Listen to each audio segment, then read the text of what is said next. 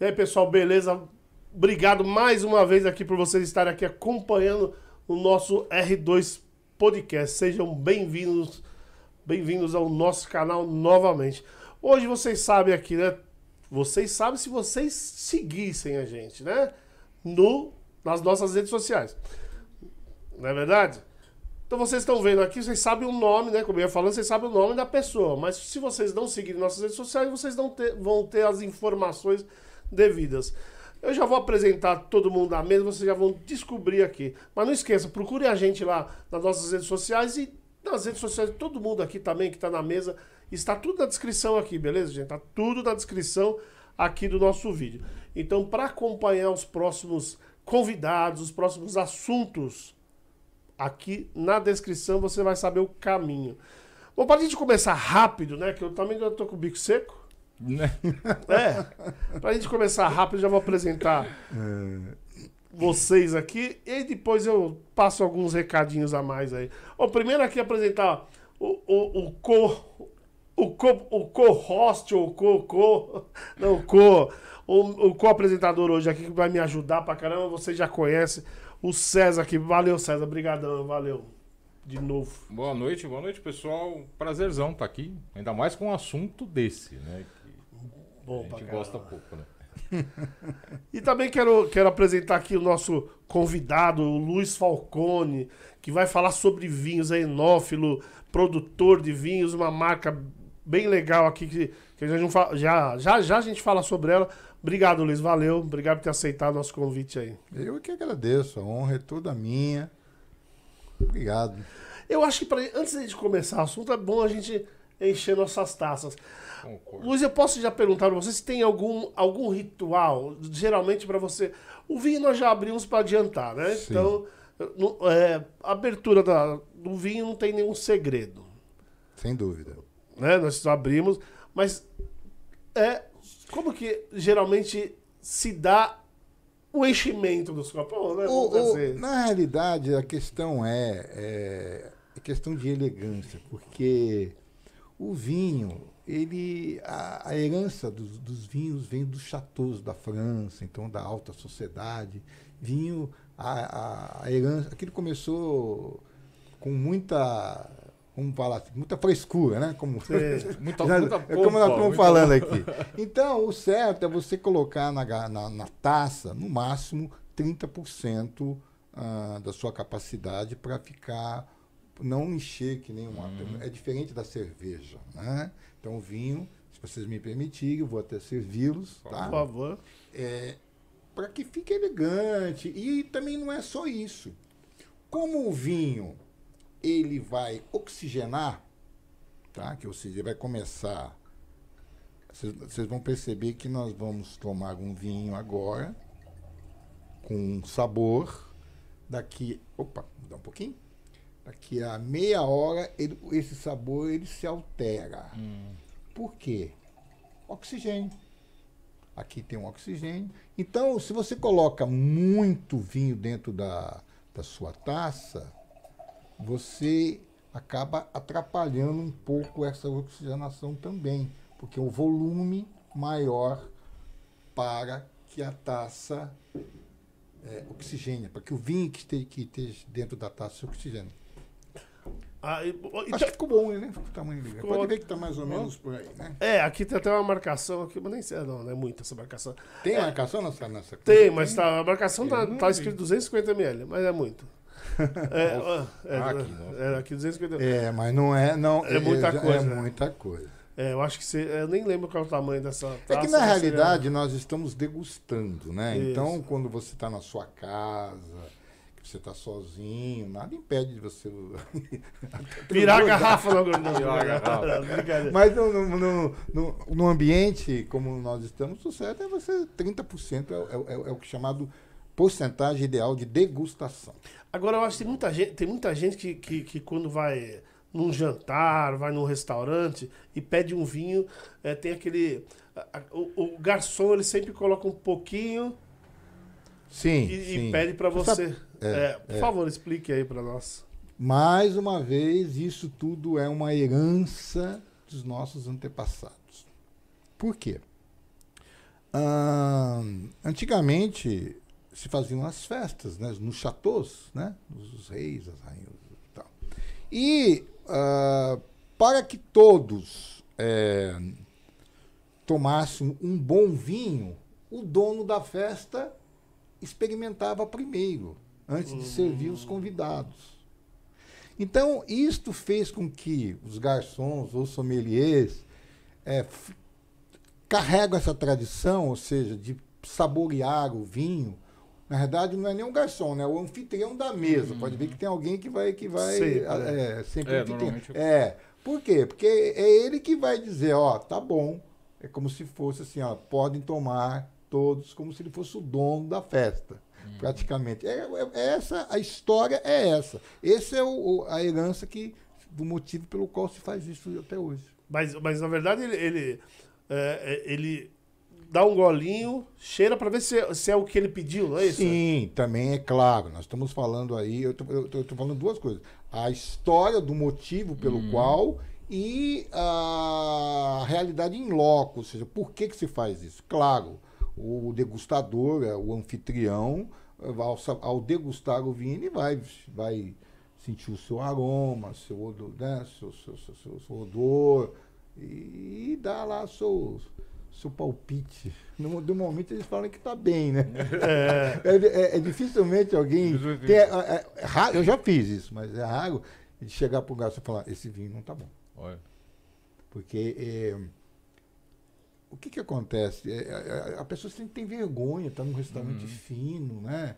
O a, a garrafa custa 400 reais, e aí o 500 que seja, e o cara, não, esse vinho não tá bom.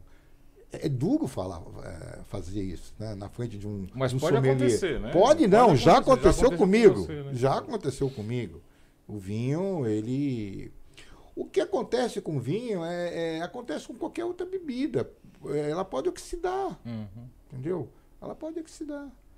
Então, é, é, é, isso é, é- eu acho isso até saudável, esse tipo de, de, de atitude de, da gente de- degustar o vinho. Eu, eu não degustei, mas eu vou degustar antes da gente.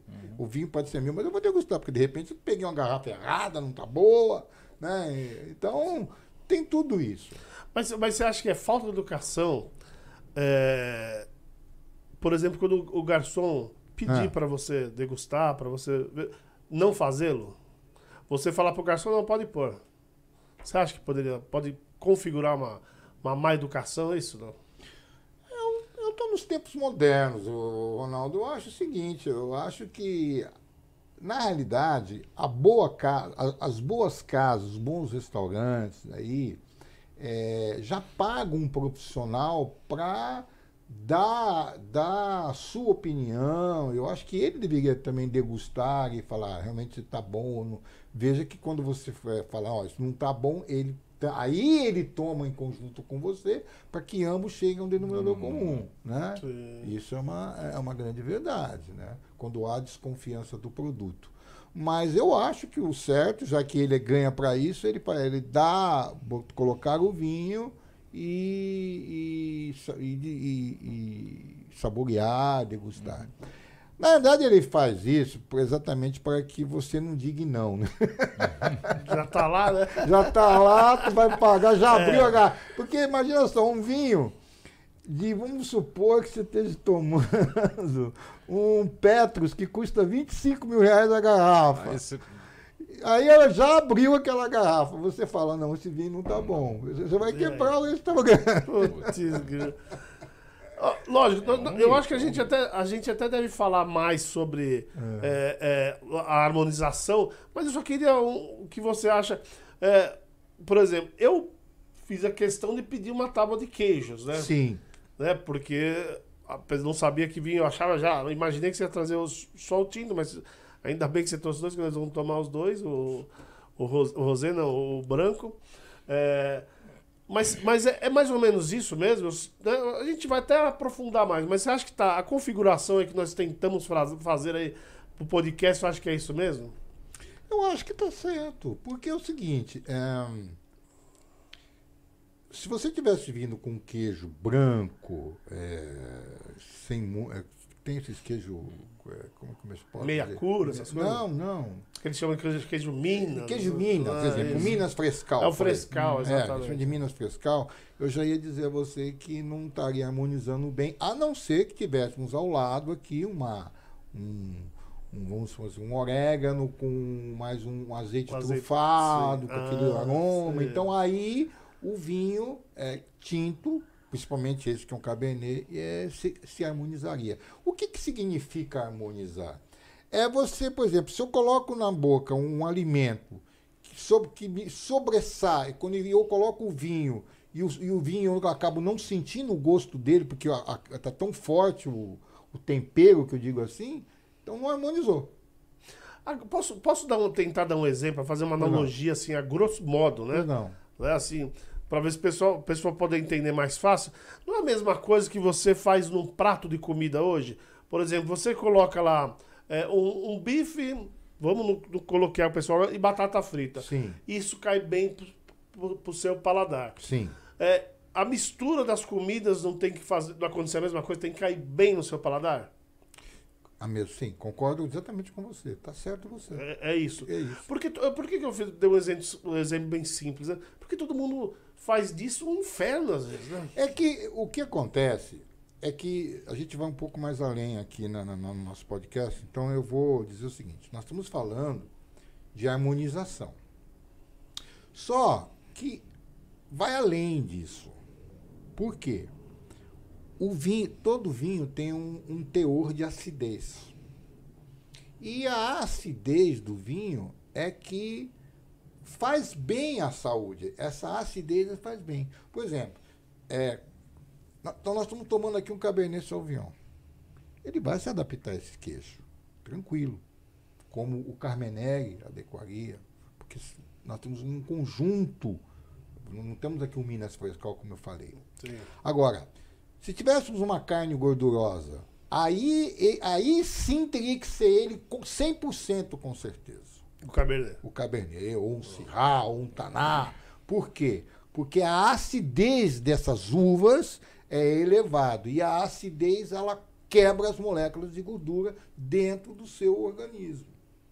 Portanto, é, não é uma bobagem dizer que, que ah, vinho é tudo igual, ou então pode misturar. Não, não é bem assim. Você vai comer uma picanha, é, um, prato, um, um prato gorduroso, quanto maior o teor de gordura, maior tem que ser a acidez do vinho, ou o tanino, que a gente vai falar sobre isso daqui a pouco. Não, vamos falar.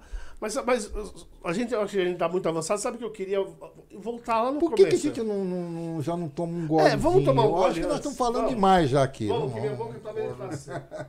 Obrigado vocês aí dar uma força aqui pro, pro nosso podcast. Eu tô falando Obrigado. longe do microfone. Esse vinho tá com um cheiro maravilhoso. Ele tava ali E eu, e eu tô senti. Eu tava sentindo aqui o. não, o sabor é maravilhoso, mas meu- o, o meu olfato não tá cara. bom. Pra variar. Não tá bom? Não, mas o- ele não tem olfato. né? É, meu olfato O vai e volta, é- tem uma- Você já percebeu uma coisa nele de cara na. na- Mas é muito bom, cara. Olha, olha, olha, ó, o que, que ele tá fazendo na quando Nós não giramos ainda. O que, que ele tá fazendo? Ele tá lagrimando, né? Sim, Gostoso, muito bom. lágrimas, né? Muito É, olha lá Mas dá pra ver daqui, ó. É. Esse é um dos pontos que a gente vai depois comentar sobre a qualidade de vinho. Sim. Começa por aí. Muito bom. Não, mas é muito bom. Nossa, o sabor. Elis, quer um gole? Uhum. Eu vou te levar já. Só vou fazer essa pergunta. Você Vamos tá. Enquanto- tá trabalhando. Enquanto ele responde, eu te levo. Só, só já vai adiantando a taça Luiz? É, eu queria, pra gente, como dizem, começar do começo. É, já tem um pessoal aqui, antes até de eu fazer a pergunta, é, deixa eu só dar um recado. Gente, vocês que estão aqui já assistindo a gente, obrigado. Eu queria que vocês também ajudassem a gente dando um like no, nesse vídeo, você compartilhando. Esse é um assunto, eu acho que todo mundo gosta, cara. Não tem, é muito difícil. E quem não gosta é curioso, sempre quer saber. É Então já certo, né? compartilha. Ah, sim. E não esquece também de de- se inscrever e ativar as notificações para dar uma força. E vocês aí que estão no chat, vai mandando perguntas que daqui a pouco eu entro e eu já também já te mando, eu já mando as perguntas aqui, as perguntas que vocês mandaram aqui, eu já passo, repasso para ele, Esse é o. pro Luiz. O Luiz, sabe o que eu queria que Sabe você é, a gente fosse Você tá? Tá vendo? Nunca observei, sabe? Ah, Eu- a gente vai, eu- vou, vou falar mais sobre isso, outras Eu- coisas que você deve observar. eu queria que você falasse, eu- eu falasse do vinho é, no começo, cara. Eu queria que. Primeiro eu queria saber como que você se envolveu nesse mercado. Já começa daí. Daí eu queria que você contasse mais um pouco sobre. Mas primeiro fala sobre você. Porque você, como você se envolveu nesse mercado de vinhos? Bem, eu era um, um ex-executivo de bancos, né? E no ano de 2006 eu eh, deixei de ser executivo de um banco, até por uma questão de saúde na época, coisa Uhum. que hoje é corriqueira, mas naquela época ter uma pedra no rim é, parecia um, né? Se fosse cortar, cortava o corpo todo. É, é É, verdade. hoje já não é mais assim. Então, Hoje um laser é, o resolve. laser resolve. E aí foi isso. E aí eu me afastei e tinha lá meu, meu, meu pouco dinheiro guardado, não muito e tal. E fui visitar um amigo né, que, que trabalhava no mercado financeiro, dando consultoria. E lá conheci uma pessoa ah, um, que a família dele era produtora dos licores Strega na Itália, que era Alberto Associados na Itália. E ele estava vendendo os- os licores no Brasil. E, claro, né, como todo bom vendedor, ele me, me vendeu a, a NASA para mim, porque o licor Strega virou um foguete. Não, que eu tô precisando de um sócio, precisando de um parceiro e tal, e você é o cara, você é isso, aquilo, outro. Eu tomei o licor Strega, realmente, o licor Strega, para quem não conhece, é um licor Strega, ah, italiano, um licor chamado licor das bruxas, porque tem mais de 130 ervas e até hoje não se sabe, não se, não se, não é que não se sabe, não, não se falou qual é a fórmula dele, né? Entregaram, né? Nunca entregar, é como a Coca-Cola. É, sim, sim. E aí ah, eu entrei no ramo vendendo licor estrega. Agora, Brasil, não é fácil você vender licor num país cuja cultura não é ah, como o europeu, que tem ah, dentro da sua metódica um almoço lá, tem começo, meio e fim, com entrada, prato principal, e aí depois o licor é é- é- é- faz parte da, da metodologia dos europeus, dos, dos outros países mais avançados, no que, se- no que, no que tange a gastronomia.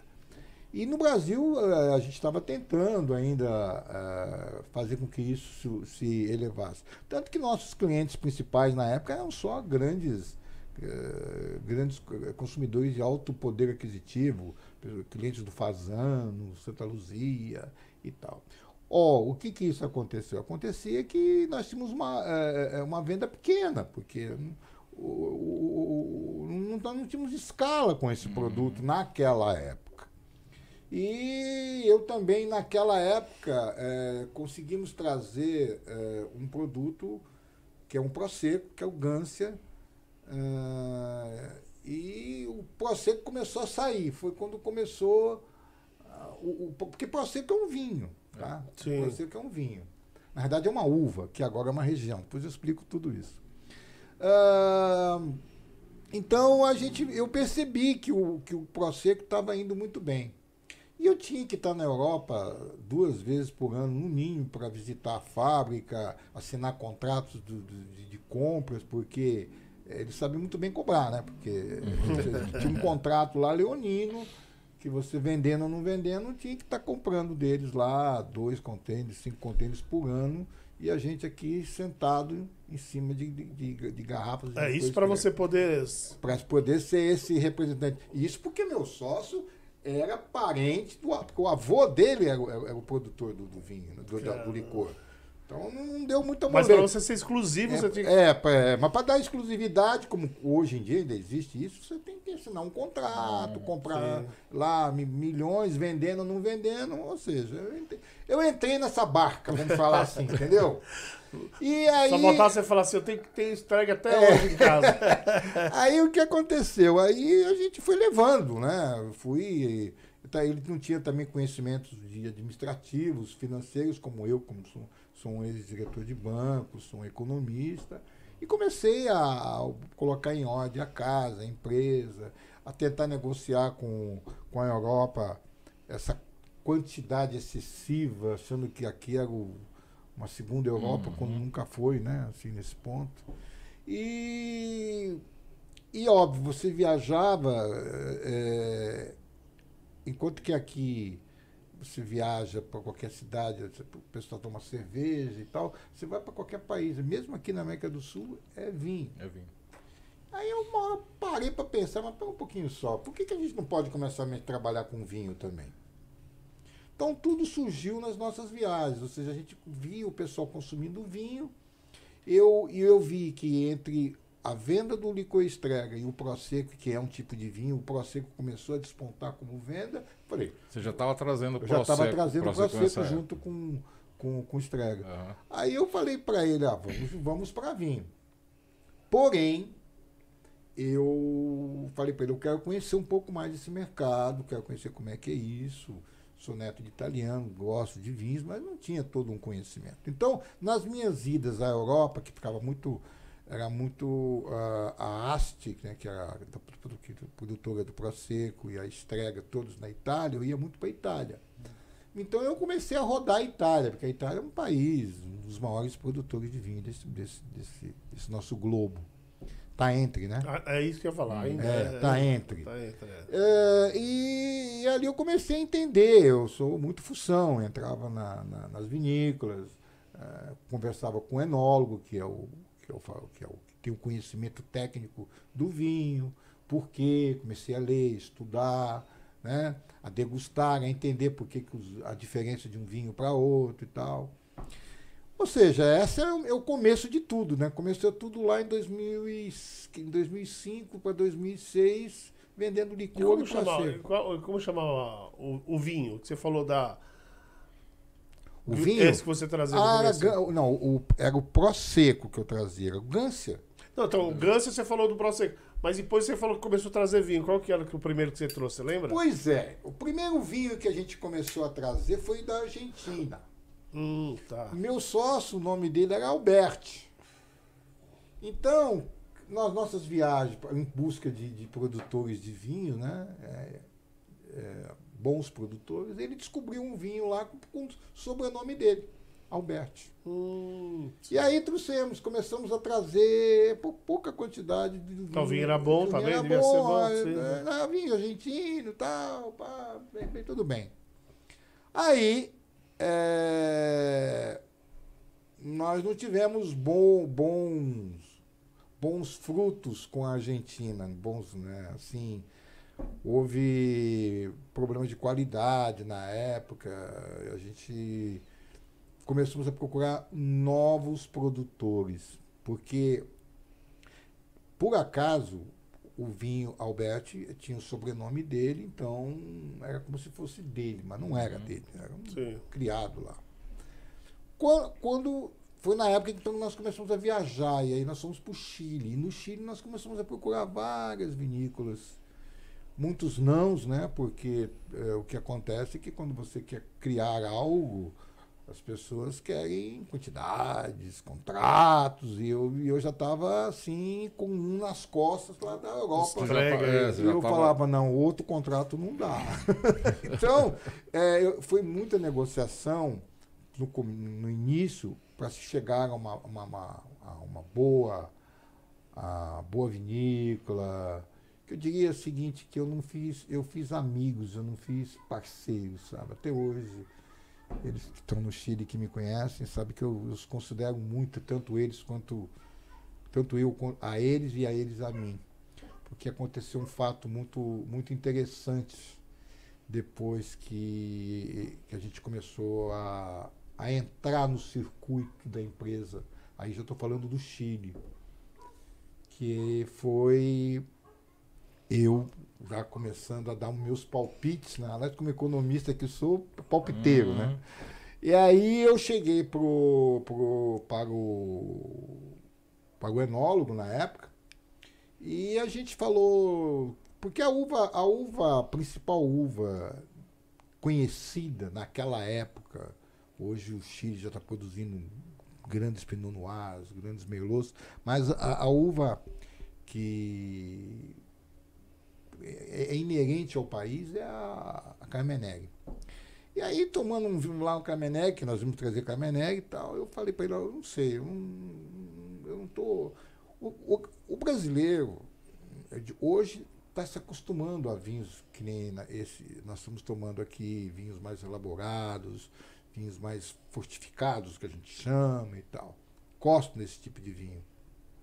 Então, é, mas era, é, é, era um vinho muito, muito forte. Então a gente começou a dar uma mexida nele. Eu comecei, eu, em conjunto com o enólogo, falei, olha, vamos mexer um pouco aqui.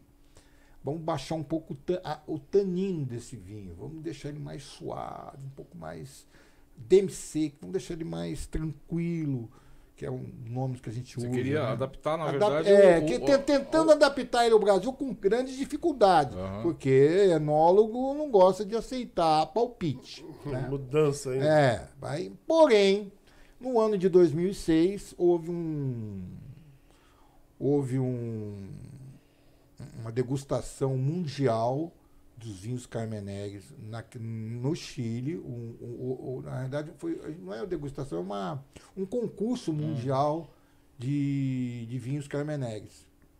E a Chequen Wine, que até então que era, é a produtora dos nossos vinhos, participou da, daquela, daquele, daquele evento e levou o Carmenegre, que eu e o Rory tínhamos mexido nele, elaborado e tal. Ah, a, fórmula não, a mudança, É, a que mudança, você sugeriu, é, a mudança e tal. que foi levada nesse Foi levado concurso. lá nesse, nesse, nesse concurso. Não é que isso eu não, eu não estava nesse concurso, eu fiquei sabendo depois. Um dia me ligam, temos uma notícia para o senhor. "Que- Ganhamos medalha de prata no concurso mundial do Carmenegre. Foi o primeiro prêmio que a vinícola ganhou. Cara, só nessas mudanças. Só, ou seja, de cara ganhamos a medalha de segundo melhor vinho Carmenegre do mundo. Pô, Porque medalha de prata é segundo lugar, né? sim. Sim. Ou seja, aquilo, aquilo mexeu com todos, inclusive comigo. Eu fiquei muito. Porque eu sei que teve, teve meu dedinho ali, né? É, e aí então criou-se uma amizade, que criou-se, juntou-se, é, sabe? Eu, eu não sei, acho que ficou mais, deu uma credi- credibilidade ao nosso trabalho, às nossas ideias, o que, que a gente queria fazer, como fazer e tudo mais. Tal. Então, esse, esse é o, o início do- dos vinhos, né? Não da marca ainda. Ah, mas você, mas você, vo- que nem você falou que Argentina, você rodou também Europa. é, mas o que, o que é, você procura hoje de, uma, de um vinho? Você, na época você procurava, hoje você já está, né? Eu, acho que você já está com, com sua marca já consagrada aí, já tem um. Graças a Deus, É. a, a Falcone, ela, é, o- os, vinhos, os vinhos Falcone já estão se consolidando muito bem no Brasil. Não está há muito tempo no Brasil, por incrível que pareça. Um dos motivos, posso até citar agora, foi que a produção dos vinhos ela foi paralisada durante dois anos, três, no ano de 2010, uma vez que houve um terremoto, o maior terremoto do Chile, e esse terremoto, infelizmente, destruiu todas as instalações da vinícola. Nós Caramba. perdemos a vinícola Uhum. naquele terremoto. Putz. Então, perdemos até um dos sócios. Nós éramos em oito. Um, um deles faleceu. A casa desabou, né? Foi no sul. Esse, esse terremoto, o forte dele foi o sul do Chile. E exatamente lá Onde onde ficava a vinícola, né? Então tudo isso mudou um pouco a história da Falcone em relação à produção, aos próprios sócios que perderam todo o seu, todo o seu patrimônio, porque não, não existe seguro que cobra que cobre terremoto, É, é. né? Então foram- alguns milhares de milhões de dólares que foi como a gente chama de vinho abaixo, né? Não é nem abaixo. E isso mudou tudo. E eu também tive que depois, quando eu optei por ficar só com a marca, ter- trabalhar com vinho, quando eu come- queria fazer, eh, eu tinha que também me desfazer da Europa, com contrato com a com a, Com a estrega. Com a estrega. A Alberto. E aí que eu fui ver que o, o- o buraco era mais embaixo, porque ninguém queria As pessoas queriam ter o licor estrega, mas não queria ter nos moldes do contrato que eu tinha. Então aí a, a estrega na, na Europa queria manter como era, ou seja, para eles era muito prático, Ah, fácil, sim, né? sim. Ter alguém aqui. E isso também demorou dois anos até a gente ajustar tudo isso com, com, com a Europa e arrumarmos um- uma, uma nova empresa que nos sucedesse pra, para, para dar continuidade nesse, nesse, nessa distribuição na América Latina. Então é, é uma saga mesmo. Né? Se eu for, a gente vai longe aqui na história. Mas sabe, na, na- na questão das uvas aí, né? Que tem, tem algumas uvas, né? Tem. Ah, aqui na América Latina, essas que você falou, que é do Chile, é o que É. mais é, é no- é normal. O que, que mais tem aqui na América Latina? No Chile, no seu caso, no Chile, quais são as uvas mais utilizadas lá no Chile? Ou mais plantadas, não sei. Vamos, como- vamos, vamos, vamos lá. vamos, é, vamos, vamos separar essa pergunta sua. Vamos lá. É, o mundo, o mundo tem aproximadamente mais de 10 mil tipos de, de uvas. Somente 20% dessas 10 mil é que são, tem escala. E dessas 20%, apenas 10 são uvas, vamos chamar de escala mundial. Cabernet Sauvignon, Merlot, Shiraz, ou Shiraz, como chamam em alguns países, Taná. O que acontece? Eu vou falar algo aqui que muitos, muitos, muitos não gostam de falar isso, mas é interessante. No século XVIII, por volta do século XVIII, no, no, no, na me- em 1850, houve uma grande praga mundial chamada filoxera que destruiu muitos vinhedos em toda a Europa. Com isso, desapareceu algumas uvas. Carmenere desapareceu. Malbec desapareceu. Ou seja, al- alguma, algumas, a gente chama em, em espanhol de cepa, né? algumas cepas sumiram. E depois de anos com a imigração eh, né, dos bascos, que, porque vocês avaliaram, o Brasil é o, é o único país eh, na América Latina colonizado por portugueses. O resto é tudo espanhol, né? Sim. Então, a maioria, né? Então, o que acontece? É, os espanhóis trouxeram essa, essa, essas cepas dos seus países para pontos estratégicos no, na América Latina e seus respectivos países. Então, eu vou falar do Brasil, por exemplo. Quem trouxe uva para o Brasil foi Brás Cubas. Né?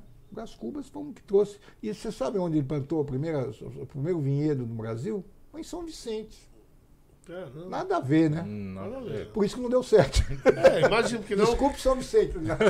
É, não é o clima favorável. Não é. um clima favorável. Então, o que que acontece? É, é, é, é, Aí depois foi, subiu, foi lá para Alta Mogiana, para aqueles... Porque, porque o vinho precisa de... é, ele precisa de muita coisa. Depois a gente vai falar sobre isso, né? Porque, né, é por isso que não, ele é uma bebida... A bebida dos deuses, porque ela parece simples, porém ela tem que ser bem elaborada. Então, ah, você me perguntou sobre Das uvas. né? das uvas. É. Então nós temos diversos tipos de uvas. Só que o que acontece é que alguns países, é, através de pessoas influentes da, da, da, daí da Europa, trouxe, por exemplo, o Chile.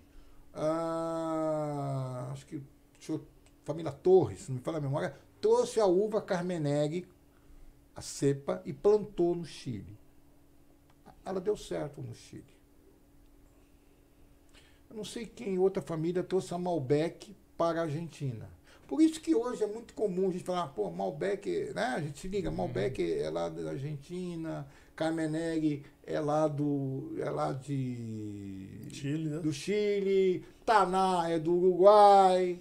E aí, assim, cada país assumiu. Quer dizer, o, o- a gente chamado.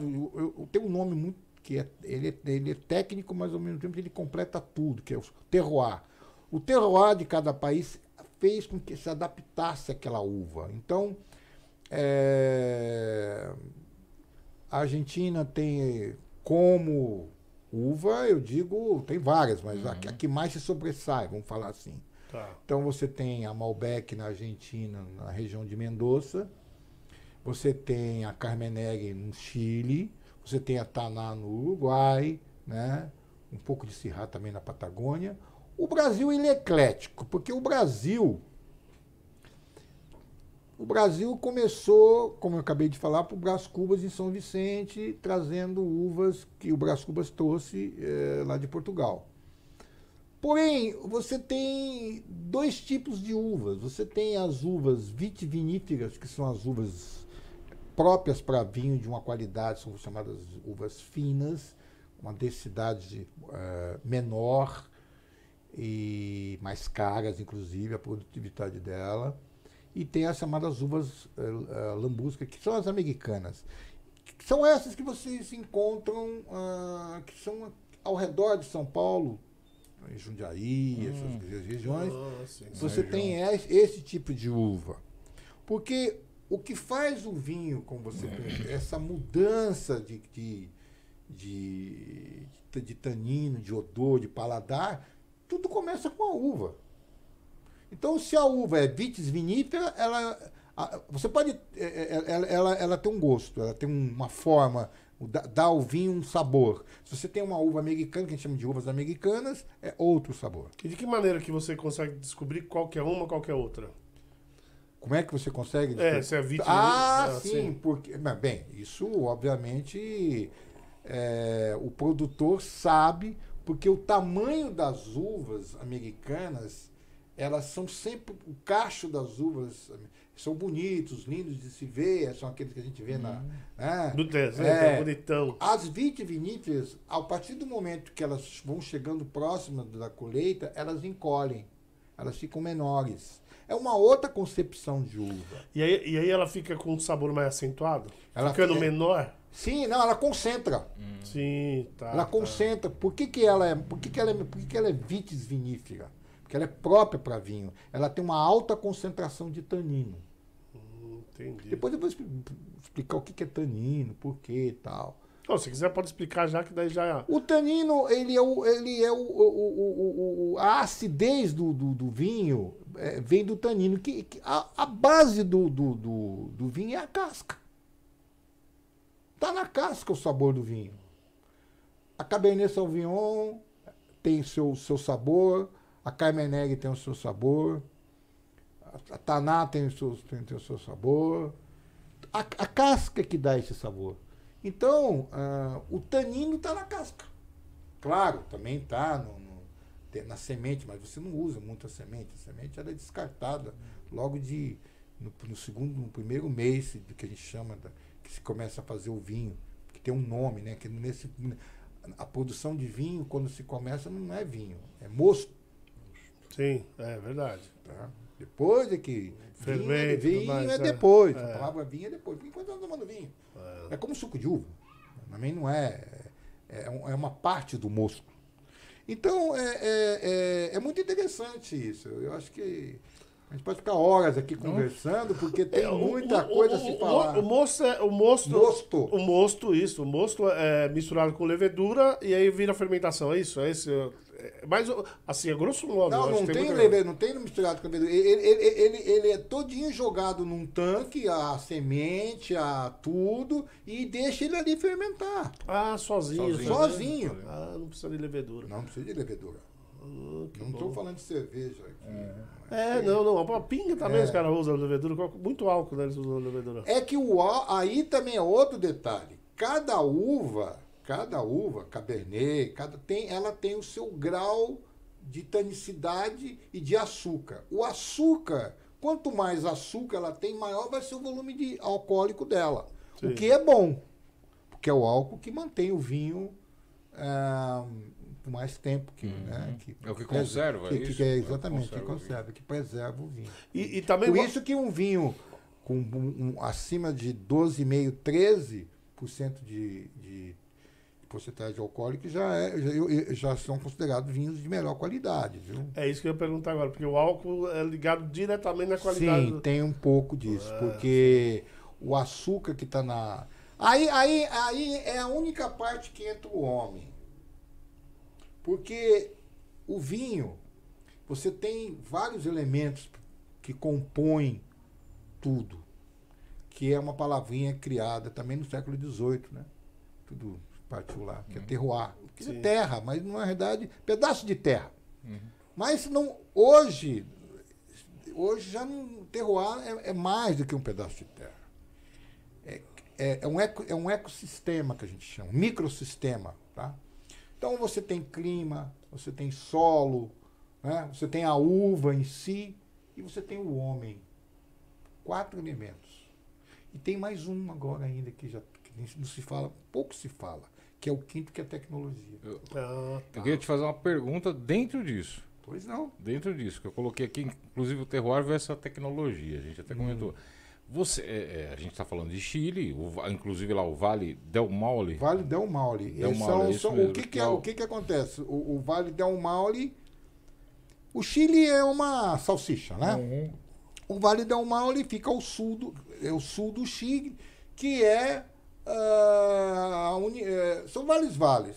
Vale do Maule, mas tem ali Curico, Con, a, Con, a, Concagua, tem outro nome lá. São, e para não, é, pra não gerar confusão, porque isso é uma coisa que o Chile quer fazer, eu já sou contra. Tá? Nem preciso, quando for lá, preciso ver como está a legislação, Hum. porque eu não mando no Chile, né? Mas o que acontece? Alguns países, como a Europa, que estão adiantados, criaram as famosas, os famosos DO, denominação de origem. Vocês já viram isso nos vinhos, né? DO, denominação de origem. A Itália tem, a França tem. Exemplo, champanhe. Champanhe é champanhe porque a denominação de origem é porque é feita na região de Champagne. Então, é um DO. Prosecco é uma uva? É. Mas a Itália, como Prosecco é lá que se elaborou, teve maior, maior sucesso, já criaram uma região chamada Prosecco. Ou seja, um DO, uma denominação de origem. No Chile estão querendo fazer a mesma coisa com, com, com, com o Vale do Maule, o Curique, chamando tudo aquilo de Vale Central. Tanto que na minha garrafa está aqui, Vale Central. Mas, fisicamente, o vinho é feito no Maule. Porque eu, eu, eu sou contra por um único motivo. O mesmo, a mesma uva que dá no Vale do Maule, a mesma Cabernet Sauvignon, ela no Vale do, do Aconcagua, por exemplo, essa, essa pequena diferença de relevo Vai dar um sabor já, já diferente. muda a uva, já dá um sabor diferente. Então, é, é- é, eu acho muito, na minha opinião, tá? Aqui falando para chilenos aí, eu, eu manteria, e se puder manter, eu vou manter Vale do Maule. Por que eu falo do Vale do Maule? Porque quanto mais ao sul, mais frio é. Você está indo no sentido Patagônia.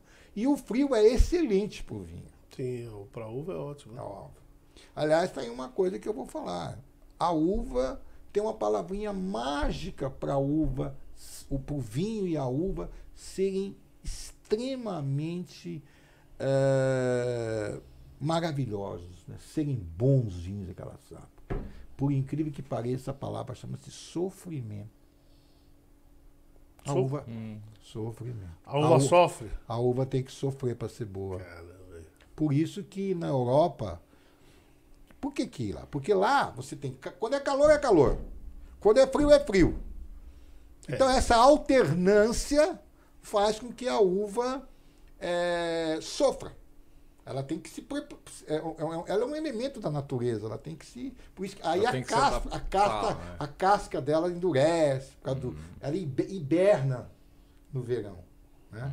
Então, são, por isso que eu digo, são, são, tem, são detalhes interessantes que a gente vai aprendendo, né? E vai saber o porquê, o porquê dos porquês de tudo isso. Não, a história do Vale aí eu achei interessante, porque agora nós acabamos de descobrir que é, no Vale do Ma Maule, é isso? Era o Não, Maule. Maule. No Maule é, um- é um sabor, se você pôr um- no próximo Vale é outro sabor. Só que eles Mesmo- querem fazer uma coisa só e aí acaba tirando a identidade. Essa né? é a minha opinião. Sim, é sim. claro que, de um modo geral, Cabernet Sauvignon é Cabernet Sauvignon em qualquer lugar do mundo.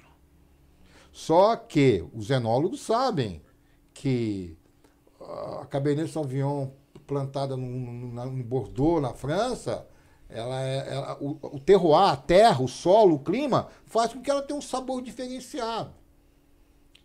Né? Um pouco. Quando eu falo sabor diferenciado, tem muito a ver com a palavra acidez. Tá? Uhum.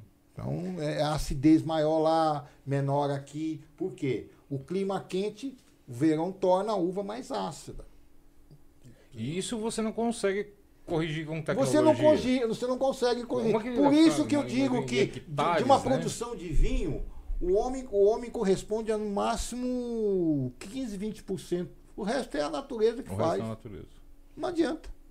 Não adianta. E Não de, que, adianta. e de que maneira que, o- que o homem manuseia esses 15% aí? Manuseia o sabor, manuseia, de que maneira? Sim, ele manuseia. Por exemplo, você tem. São, são três fases, né? É, você pode fazer um vinho da forma mais natural, que seria aquela que. Desde a época de Jesus Cristo lá. Começa com o pé. É, lá, tal, pá, faz o moço, tal, blá, blá, bem, parou ali. O homem entrou a partir do momento que ele já colocou o quê? Um tonel de carvalho, né?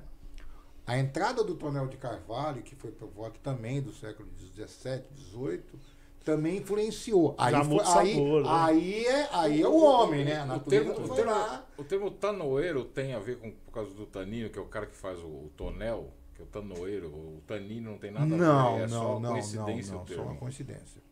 E você tem dois tipos de tonéis, né? Você tem o francês e o americano. Também tem, tem, E tem quais isso. são as madeiras mais usadas nesses não tonéis não. aí? É uma madeira específica, é carvalho, é o Carvalho. né? Uhum. O carvalho francês e o, e o, e o carvalho americano. Ah, tá. Mas que não dão um sabor tão. Não, senhor, eles é que dão sabor. Ah, não é o tempo, é da madeira. É, porque o que acontece? Ué, quando você pega um pedaço de madeira e cheira a madeira, você não, você não percebe que cada madeira tem seu. Uhum. seu... Aqui no Brasil tem, nós temos isso muito em cachaça. Tem É muitas verdade. cachaças envelhecidas em tonéis de carvalho, outras em tonéis de madeira eh, rosa, peroba. É, tem um monte. É, Cada um então, dá um sabor. Exatamente. O vinho, o vinho não. O vinho é, é o carvalho. Sim. Ok? É o carvalho. E a diferença entre o tonel francês e o tonel, e o tonel americano é que o tonel francês é, ele é o melhor do mundo e mais caro porque ele não é cerrado. Então é cerrado. Não é cerrado. É, é mais complexo. O tonel francês E é como, mais que é, como é? Como é? ele tem um método de, de marcenaria diferente do método americano, que é cortado, pregado e tal. né? É, é, é, é, é... Bom, é- vamos longe aqui. É, é- é uma outra, outra história, né? Outra, por isso que eu digo, a, a gente vai ficar falando aqui muita coisa. E qual que é a tecnologia que está envolvida hoje na produção? É, você falou antigamente, tá, eu fiz a brincadeira que o pessoal amassava com o pé e tudo mais para fazer o mosto. Hoje o que é, é, além dos tonéis de carvalho, a- a- não sei se também usa os tonéis de, de inox também que tem muito. Não, não, sim, claro. Sempre É, pra e manter e isso, isso é tecnologia. É, então o que, que tem hoje na, da tecnologia Tec- que se usa, né? É, o que se usa hoje é o processo de envasamento, porque o que acontece? Quando você pega a uva e, e ela começa a fermentar, a influência do oxigênio no ar é muito, é, é- é muito importante, é, que vai alterando essa, essa fermentação, essa decantação. Então, é, a tecnologia é trazer esse, tirar esse vinho o mais rápido possível, de, vamos falar desses de tonéis simples, que é onde se faz o mosto, que é apenas a, a moagem, vamos chamar assim, a, que não é uma moagem, é uma, é uma prensa, né? É prensado, tá? E leva para esses tonéis de alumínio, de inox. E esses tonéis de inox, é, obviamente, eles têm todo um sistema de filtragem, já já se coloca eles em numa, numa temperatura ideal. Eles conseguem calcular a quantidade de Sim, oxigênio que entra, tudo isso? começa aí já aí já começa a entrar tecnologia. Mas, mas isso Outra é feito? coisa, se você pensa que o vinho de um tonel fica naquele tonel e esse tonel fica nesse tonel, não, eles se comunicam. Eles, é, o vinho, o vinho se, se movimenta entre um tonel e outro. Eu estou falando porque tem, é, aí já, já é fábrica, né? Sim, Tô sim, falando sim, de sim, sim. de fábrica, tá? Mas motivos aí é um Não, enólogo... mas, mas eu só queria entender o seguinte. É, porque você, você, você falou que é muito importante para a fermentação o oxigênio, né? Sim. É, mas hoje eles conseguem controlar a quantidade de oxigênio para alterar algum sabor ou não? Você sabe se isso existe? Eu tô aqui viajando, que eu nunca ouvi falar. Exi- o, o que, que acontece? Sim, você consegue. é, é, não é, na realidade, a quantidade de oxigênio. É, vamos chamar assim. A decantação do vinho, a fermentação do vinho, é, ela, pode, de- ela pode ser de curto período ou longo período. Depende do que, que o, qual é, o que, que o enólogo quer para aquele tipo de vinho. Tá? Se ele quer um vinho de melhor qualidade. Porque o que acontece? Agora eu tenho que falar a verdade. Ou seja, você tem os chamados vinhos, vamos aqui chamados vinhos de mesa. Vinho de mesa, o que que- por que, que ele é vinho de mesa? Porque, pô, ele prensou, fez o mosto, foi pro tonel de alumínio, dois meses, já tá indo pra garrafa. Então ele é um vinho, não tem. Para consumo. Para consumo rápido, Consumo entendeu? rápido, Agora, diário, pô, vai, pro, vai pra, pra lá. Fica naquele tonel, em vez de dois, seis meses, um ano, né? Para vocês terem uma ideia, na Espanha, qualquer vinho fica no mínimo dois anos Caramba. no tonel, que é chamado tem um- criança. E você tem um custo Tem financeiro. um custo financeiro. por isso, isso né? que não é. Por isso que se optou por, por esses vinhos de mesa.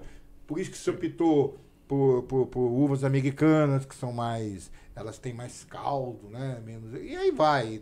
São vários os fatores. Mas você entendeu? perde na qualidade, com certeza. Sim, Não, claro. não é, nem- eu não quero aqui entrar no mérito de. Sim, de- eu acho que, de- é, acho que é gosto, mas. É por isso que você tem vinhos que custam 10 mil, 20 mil. Uhum. Claro, porque tem a ver com duas coisas. Primeiro, quantidade. Quantidade, tempo, né? Uhum. Para fazer aquele vinho. O local, onde que é, né? o terroir, Uhum. o solo, o clima, tudo. Então, é, um, é é como dizer, o conjunto da obra. Né? Mas, tem, mas, mas hoje tem. é, é, essa, porque, como você acabou de falar, tem muitas empresas que às vezes é, se preocupam mais na, na, na entregar logo, faz, produzir, independente. Sim, Mas, sim. mas você sabe de história, por exemplo, que o pessoal usa química, é, às vezes para acelerar alguns processos? Algum, algum, porque até agora a gente está falando de um processo natural, né? Até agora. tu- Mas tem alguma. Não, não é. Deixa eu explicar para você. O vinho é, você tirar ele do tonel de inox com dois meses de produção, de produtividade, não, não o torna um vinho ruim no sentido assim, ah, não dá para beber, não vai fazer mal, não é nada disso. É que como ele é uma bebida fermentada, quanto maior o tempo de fermentação, maior o tempo em que o principal, o principal, a principal fon, é, o, principal dentro do ali do, do, do vinho, mesmo dentro do tonel, você tem ah, o açúcar, né? Que é a própria, então, o açúcar que se transforma em álcool. Então, é, quanto mais tempo esse álcool permanecer ali, ele também altera a- a- o vinho, né? Em termos de qualidade, principalmente isso. Então, tempo é um fator de qualidade. Sim. Por isso que os, os- os vinhos chamados de guarda, que são vinhos de, de pequenas quantidades, de terroirs pequenos, custam fortunas. Mas é, é você, no começo você Mas, é falou... o, mas o que vai. O, não, não, o que eu quero te responder é.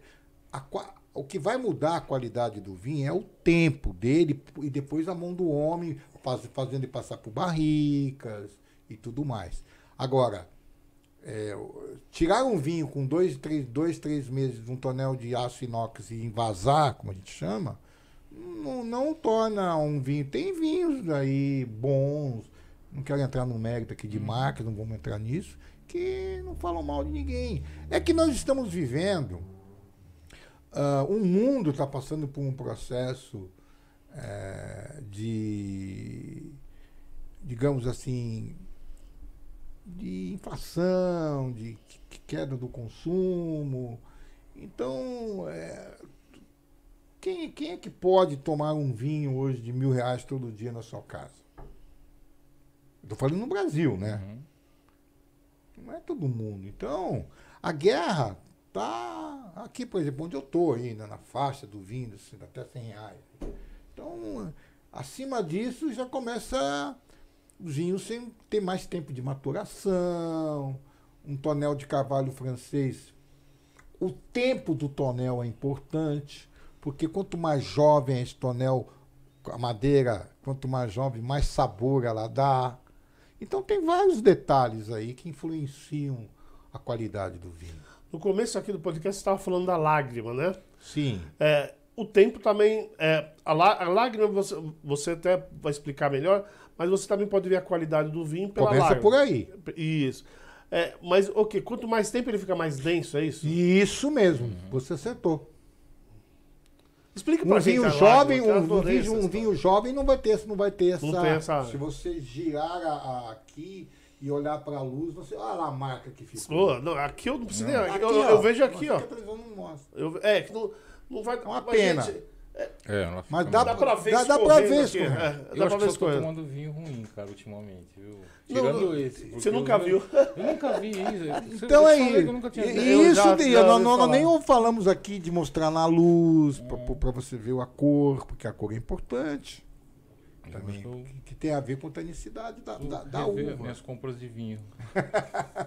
Urgente. Entendeu? Então é isso. Não, a história da lágrima eu já conhecia faz tempo, só que eu nunca lembro. Aí hoje eu tava dando uma estudadinha e tal, eu É. lembrei da lágrima.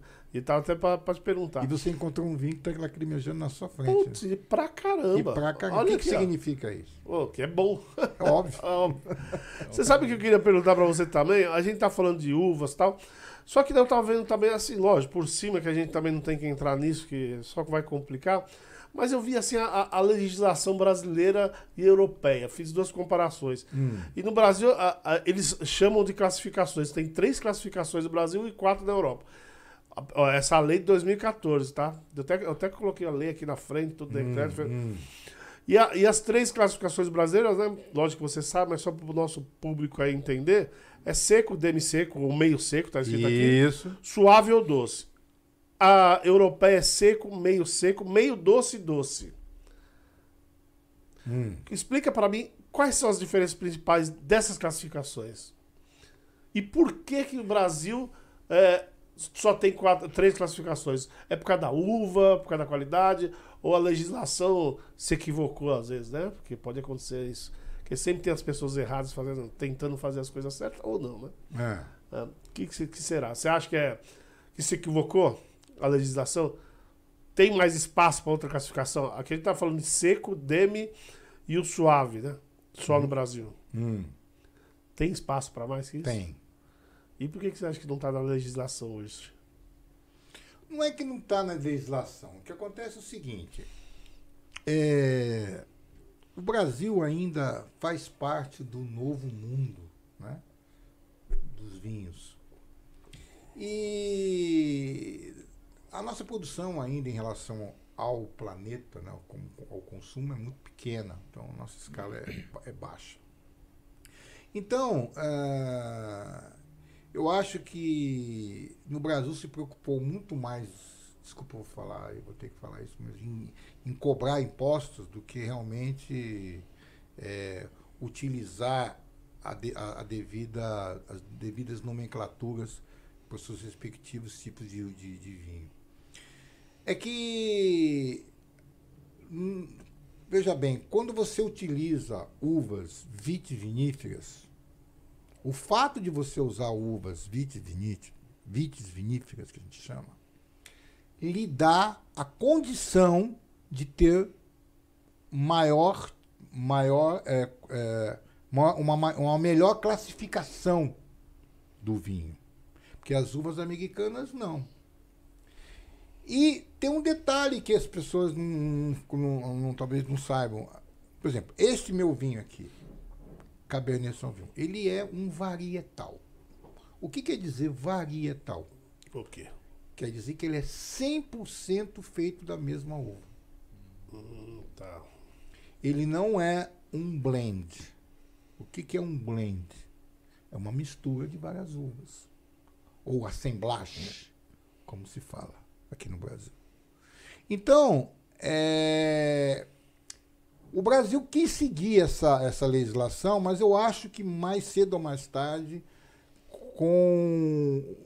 Porque o Brasil, hoje, é, eu, eu não estou aqui para falar mal, né? Porque eu vinha chileno longe disso, tá? Eu até estou fazendo parcerias aqui no Brasil.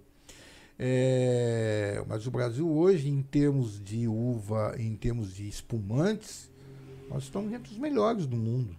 É, Batemos, estamos batendo a Itália já. É. Entendeu? Então, é, o brasileiro, tudo é uma questão de cultura. né? Nós não tínhamos a cultura do vinho, passamos a ter. Na verdade, a gente tinha essa cultura, mas ela era muito reduzida. Reduzida a quê? A, as famílias no Rio Grande do Sul, que são italianos, um pouco de alemães. Né? Então, ah, e o clima brasileiro é, não permitia isso, é- é- essa. Aqui nós não somos Europa, que, que tinha inverno, neve, ou seja, aquilo que eu disse, né? Fazer a uva sofrer, né? Então, mas isso não impediu a capacidade do brasileiro, principalmente lá no sul, que é onde tem um clima muito bom, para se fabricar bons vinhos, entendeu? Aliás, tem uma coisa interessante que eu queria dizer aqui, que é, Diga. também é técnico.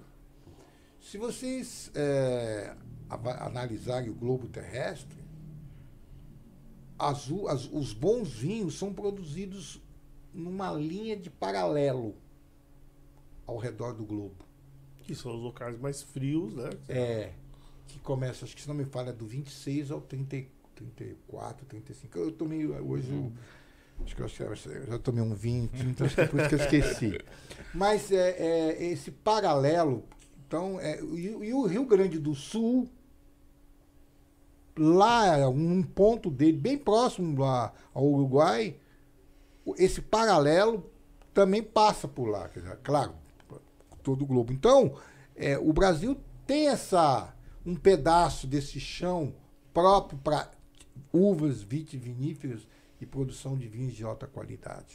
Mas aí você, mas aí voltando ao que você falou agora há pouco, tem a história do terroir. O Brasil E- tem. Tem No- esse terroir. O melhor terroir é esse que eu acabei de falar agora. Todos Lá, nessa linha tem o melhor nessa terroir. linha, é, o globo. Não é só o clima. É, né? é, ajuda muito. E, e- e voltando aqui na. Que é interessante isso. É, pra Nossa, caramba. sim. E voltando aqui na legislação, uma outra pergunta que me surgiu. Ah, ah, lógico, se está na legislação, o produtor tem que seguir. Então você tem aqui três classificações da legislação brasileira, que é, o, como eu falei, o seco, o, o, o demi e o suave. Se o, que nem existe na, na legislação europeia, se o seu vinho, por exemplo, for meio doce, como ele É o chama, TMC. que é. então, aqui, é separado, aqui tem doce e meio doce e meio seco. Então, aqui, na europeia, né? Pelo que eu pe- pe- eh, peguei aqui. Mas você não acha que daí você colocando, às vezes, na sua, no seu rótulo, porque a legislação te obriga. Você coloca como suave ou doce, né? Como diz aqui. Suave. E de repente ele não é totalmente suave, ele pode ser o chamado meio doce. Isso não descaracteriza o, vi- ou descaracteriza o vinho? Que você acaba oferecendo, mas pela legislação você não pode colocar exatamente o que ele é. Acho, acho que isso limita a tua. A tua... É, não é limitar, porque né? ele, ele pode fazer do jeito que ele achar que tu vai fazer. Ele pode fazer o meio doce, né? O chamado meio doce. Mas, eu, mas ele não vai poder, é, às vezes, no rótulo colocar isso. Não é? Por causa da legislação. Não é isso? Na realidade, é, eu, quem regula isso é o Ministério da Agricultura, Pecuária e Abastecimento, Mapa. chamado MAPA. É, famoso Aqui está no verso do meu. Vocês têm todas, tudo no do mapa e tal. O mapa não exige isso. O que o mapa quer é. Se ele é um vinho feito de uvas vites viníferas, tem que ter a palavra fino. Vinho tinto fino, vinho sei lá, fino, a palavra fino. Não precisa, não precisa falar que ele é suave. Que eu, que eu desconheço essa obrigação de colocar vinho suave, DMC. Ah, Eu estou falando isso no, não, não no contrarótulo. Porque o contrarótulo, do, que é aonde, aqui atrás né, da garrafa, aqui tem que constar a documentação, a origem do vinho, a safra e tudo. E, e essa palavrinha fino. O, que eu entenda, o mapa é, é, juntou essa palavra fino para não ficar colocando todos esses termos que, que, que querem colocar aí. Eu, eu, eu sou honesto de dizer, eu, eu desconheço ter que, a obrigatoriedade de colocar que o vinho é suave. E tem história também no rótulo que, da reserva, né? Que também tem É, história, o né? reservado, né? Que é, Eu vi isso, isso, é outra invenção brasileira aí que, que inventaram, mas tudo bem. Mas qual que era a história mesmo? Que agora fugiu. diferença do reserva e reservado, né? Porque tem vinho. É, porque tem, né? tem o Aero Reserva, reserva, tem três nomes, não é? Eu vi por é cima, mas eu não e anotei. reservado, até onde eu lembro. até onde eu- Mas é a Reserva, na realidade, Ah. o nome já diz, ele foi um vinho que saiu de um lugar e foi para outro. Então, ele está reservado. O que, que significa isso? Que ele saiu do tonel de inox e foi para um tonel de carvalho. Ele foi para para reserva, foi para ser, ele foi barricado, como a gente chama no mundo do vinho. Ele foi para ser barricado. Aí ele pode ficar um mês, dois meses. Se ele fica um mês ou dois, já deram um nome de reservado. Isso pode, pode mostrar que ele é melhor, não? Hã? Por isso ele pode ser Não, melhor é só para cobrar mais caro. Só vai- é, vai cobrar. Desculpa, mas é, é, entendeu? É, é uma coisa. Entendeu? é. É, falar, é, o- é que nem o hot dog americano e o hot dog brasileiro. É, o prensadão. É, o prensadão, O é. brasileiro é incrível nesse tipo de O coisa. prensado que vai tudo e o hot dog lá. É. Agora, é claro, eu não mando, nem você, nem ele. Quem manda é o mercado. Se o mercado pede, porque que tomar o reservado e, e- e- o consumo se torna grande, o, o empresário, o empreendedor, não, vai, no reservado. Luiz, não, Que nem hoje, que nem o brasileiro gosta muito de tomar vinho suave, né? Que é o vinho mais adocicado. Sim. Por quê? Sim. É, é- é- é- porque se- a legislação permite colocar açúcar naquele vinho. E isso é péssimo para a saúde, né? Açúcar, todos nós. Açúcar natural é uma coisa. A frutose. Agora, fala. é, agora colocar, que é aí que eu não, eu não quero entrar nesse mérito aí. Olha, Luiz, você Pra não, não, pra não, eu não, não- ah, não corre o risco aí, a gente tava, você acabou de falar aí do, do- do- do reservado. A gente não está discutindo aqui se ele é Eu vou tirar é esse melhor, negócio daqui, porque o certo é é Tá. fazer assim, entendeu? Ah, é, Ah, é? Ó, tá É. vendo? Ó, Tá vendo? Aqui, aqui é tudo... A gente já não. Pra você começar, você, você assim. girar a coisa e aí ela girar... girar e ela oxigenar. Boa, boa, boa, boa. O, o- você não corre o risco aí de você tá. é, você não, né? Mas pegarem aí uma, as pessoas, os influencers aí digitais que não conhecem. Vixe, já peguei muito. Como, então, como você é um, é um- é um conhecedor, né? É, é- Já, E- já ouvi e- tanta e história tá de dita- sommelier, é, hein? Isso, então, e tá ditando regra que no frigir dos ovos, essa, pô, isso aí é, é papo para inglês. Tem muito disso no mercado, você vê muito isso. Não, não vamos citar nomes aqui, não vamos citar Ele nomes. tá querendo mas- me colocar numa saia justa. Não, não vamos citar nomes aqui. Mas a gente sabe que Não, mas a gente sempre fala aqui. Internet é, é A terra gente de tem- ninguém. o- A gente É de denomina ninguém. Ô Luiz, aqui a gente, César. a gente denomina de curseiro, sabe Não, aqueles não, caras eu sei, curseiros? eu sei. É, é, o- Os caras vão fazer um curso de vinho. Vem fazer aqui, é os curseiros. Eu, eu, eu, não, eu não gosto de falar isso. Eu, eu digo o seguinte: eu aprendi vinho dentro, dentro de uma vinícola. Pisei numa uva, até na Toscana eu pisei numa uva, num, modo, num, bom modo né, de se falar de vinho. Toscana, um pouquinho na França, mas na Itália então nem se fala. Chile, Argentina, até na Grécia eu fui. Então, é, eu, eu tenho um certo conhecimento de, produti- de produção. Agora, existem várias histórias de vinhos, né? Eu poderia até falar algumas aqui, acho interessante, da mitologia, quem é que criou o vinho, que foi Dioniso, deus do vinho, e não sei o quê, a taça de Maria Antonieta. Tem muita coisa no mundo do vinho que é glamour, né? Sim. E, e, é- e- e- e é- e se é verdade ou não, a gente não sabe. Porque é um mito, né? Algo que se criou. É que nem. Não, desculpa te cortar, mas eu- Ah. já que você falou da história, eu preciso fazer essa pergunta para você. Ah, É, tem, tem, tem alguns historiadores aí que dizem que é, muitos fatos históricos hum, que é, apresentavam as pessoas tomando vinho, na verdade não, eram, não era vinho, era cerveja. eu, eu nunca vi, eu, nunca- eu, É, eu gente nunca, nunca ouvi isso. É, se você, se você é, é, vai nos histories da vida, eles já fizeram alguns documentários sobre cerveja e eles provam, na verdade, lá eles mostram que aconteceu isso. E, e muitos fatos históricos não era vinho que eles tomavam, era cerveja. Você, é, Eu, eu falar? Me perdoe, eu, eu- eu- É. é, essa informação eu desconheço. Eu já perguntei para alguns historiadores aqui, todos também ah, não acreditam nisso, mas. Né? Desculpa, continua a sua. Não, aqui quem manda no, no programa é você. Eu tô aqui só para tentar. Não, você tá Acho falando. até que não- eu não quero entrar no mérito de falar de nomes técnicos e tudo mais, porque eu, eu acho que eu, eu aprendi que o vinho é aquele que você gosta. Se você gosta de um vinho doce, suave, que muitos gostam, tome o vinho. Sim, Você gosta. Eu, eu, eu só acredito, eu acho o seguinte. Acho não. Essa é a minha opinião e é aquilo que eu dou a minha sugestão a todos que estão me ouvindo. Dê uma chance a você próprio. Deguste outro vinho. Tome um bom vinho, né? É, deguste, toma um bom. Ah, não toma um vinho seco. Toma um vinho seco. Mas tenta colocar com alguma. Por exemplo, ah, eu gosto de rapadura, então toma lá com rapadura. Quem sabe, né? Aprenda a tomar um. Fica bom, né? Fica bom, não É, sei. é. sabe? mas tente, modifique.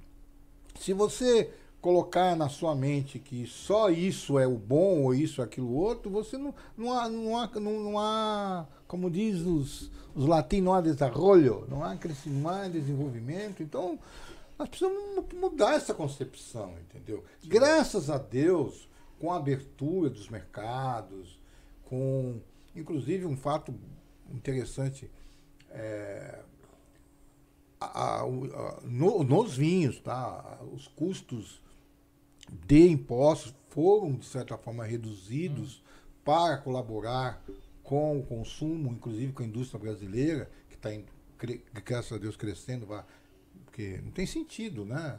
Você quer, como é que você quer incentivar uma indústria cobrando dela fortunas de impostos? É, Até a, Isso aí mudou um pouco. a última informação que eu vi aqui é que mais de 83 milhões de brasileiros consomem vinho hoje. Nas pesquisas Ah, eu achei esse número. Você- é isso mesmo? Você acha que é mais ou menos? Eu acredito que é por aí mesmo. É isso mesmo. É. Sabe outra coisa que eu queria que você fala, continuando na uva e voltando um pouco? A- a- Bom queijo, hein? Parabéns, é hein? bom. Não, na verdade, cara, sabe o que eu fiz? É. Aplicativo, primeiro que foi lá. é, são poucos que vendem tábua assim. É, pelo menos os aplicativos. Sabe o que eu queria que você falasse da, da famosa, famigerada, não sei qual que é dessa uva, da Beaujolais, é isso? Beaujolais? Sim. Pronunciei certo? Tá, tá mais ou menos, não. É uma uva francesa. Mas, Da mas- região de Beaujolais. Mas qual o segredo dessa uva que diz pelo menos diz que é, tem uma legislação lá na, na cidade, na verdade, nem no país, específica só para ela, que ela tem que ser colhida eu acho que é 15 de novembro, e começar a ser comercializado em 15 de dezembro, alguma coisa assim. É umas datas que eu nem lembro agora. Mas o que, que tem Ronaldo, essa, eu, eu, eu, eu, o, que, o que que eu... O que que eu tão especial não, não, não, não, é, não, é, não é ela que é especial. É, é o povo que... A uva é uva. É apenas uma, uma, digamos assim, uma forma de... Cele... Porque o que acontece? Existe um termo chamado vendímia.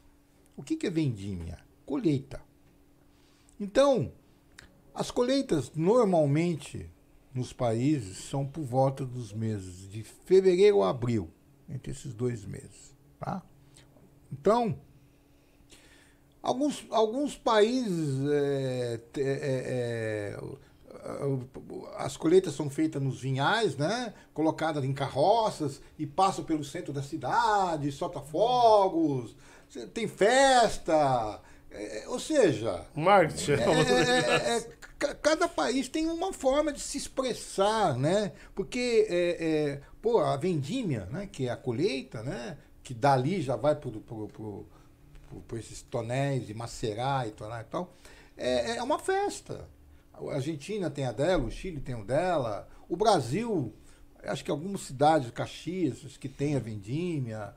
Então, quer dizer, e tem lá o seu método, seu, seu, seu, seu, sua forma de comemorar.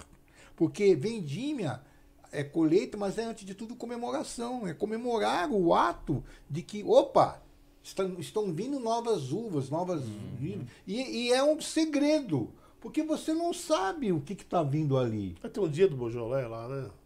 Ah, mas tem, tem um dia do Malbec, pô. Tem também? A gente já inventou isso. que, bem, agora você vê que então aqui. Não vou nem falar o dia que no Brasil tem.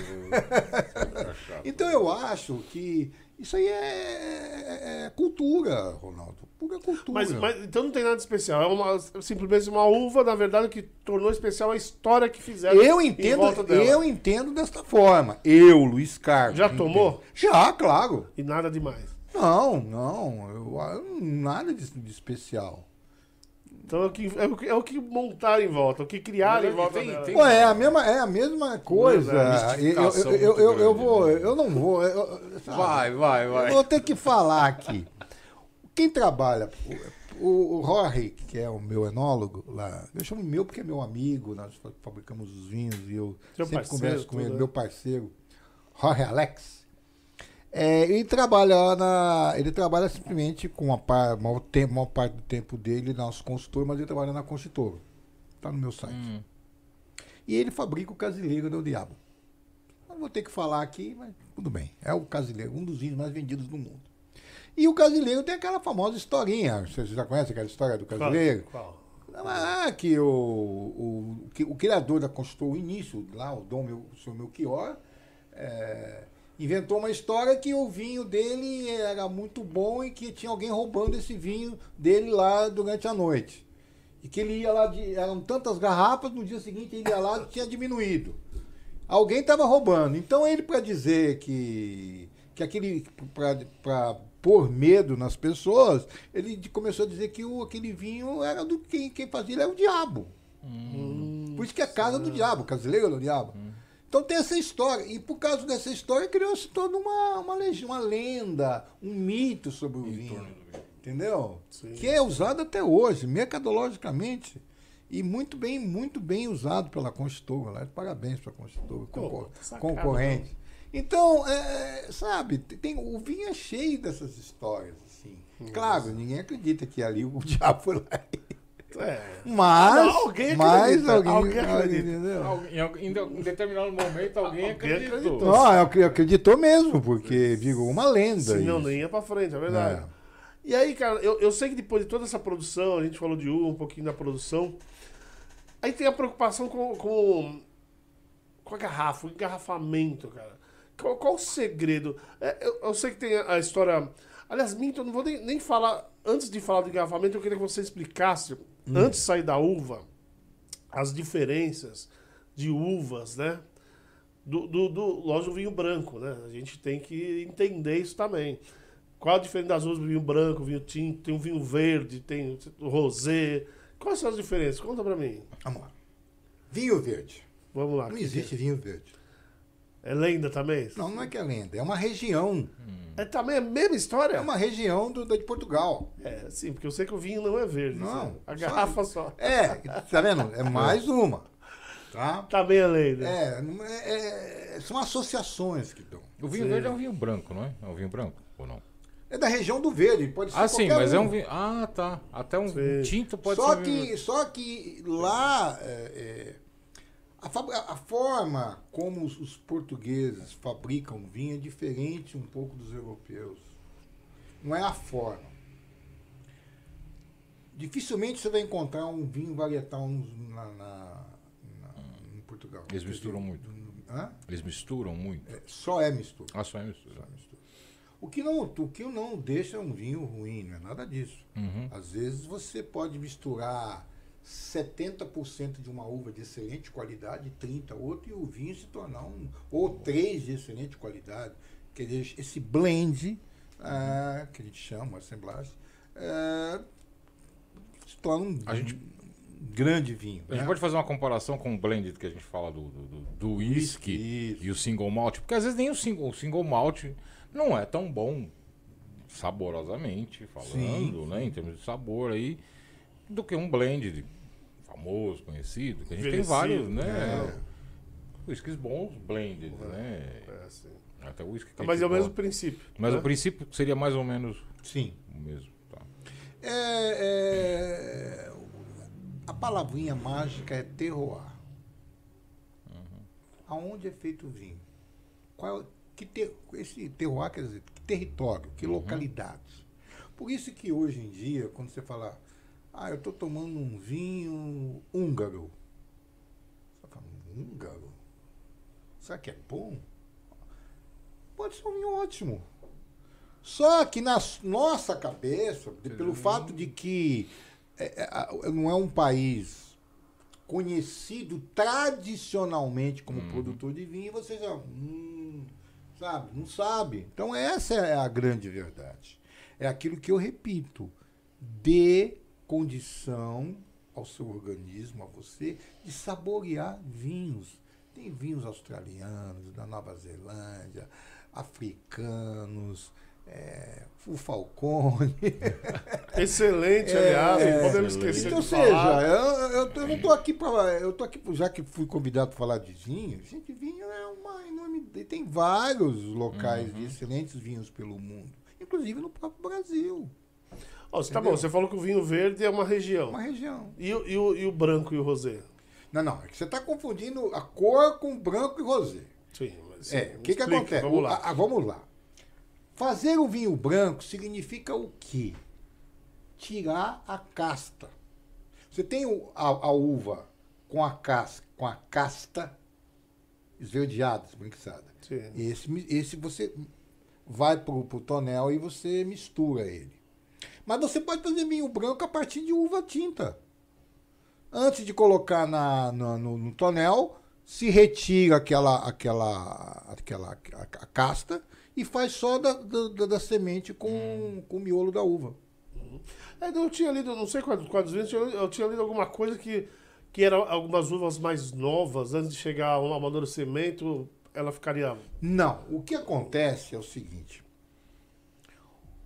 O, o vinho branco, ele. A uva, que, que é Sauvignon Blanc, Pinot Noir, são uvas de tanino baixo, ma- me- menos, menos, menos acidez. Portanto, menos também eh, açúcar. Então, o que, que acontece? São vinhos leves, frutados. E esses vinhos, ele, o tempo de, de, de, de, de maturação deles é muito curto. Por quê? São, eles não têm a força que tem a, a, a casta dos, dos tintos. Então são vinhos que quanto mais jovens, melhor são. Ao contrário dos tintos. Putz, viu? então envelhecimento para ele não é bom. Não é bom. O máximo é 3, 4 anos. Esse meu já tá no fim já da, da vida dele. Ah, vamos Tô matar. falando aqui Vamos matar ele. Não, ao vivo e a cores. Sim. Mas não deixa ver, mas ele é um. Quem toma sabe a qualidade do- do- dos vinhos Falcone. O- e o rosé, então, é o mesmo princípio. O rosé é o mesmo princípio do branco. Só que daí A tem- forma de fabricar. Ah, tá. Só, de só o tempo que muda ali, né? É, não, é que é, ali- é exatamente. O tempo que muda e você uva, u- usa a casta. É meu celular que eu deixei.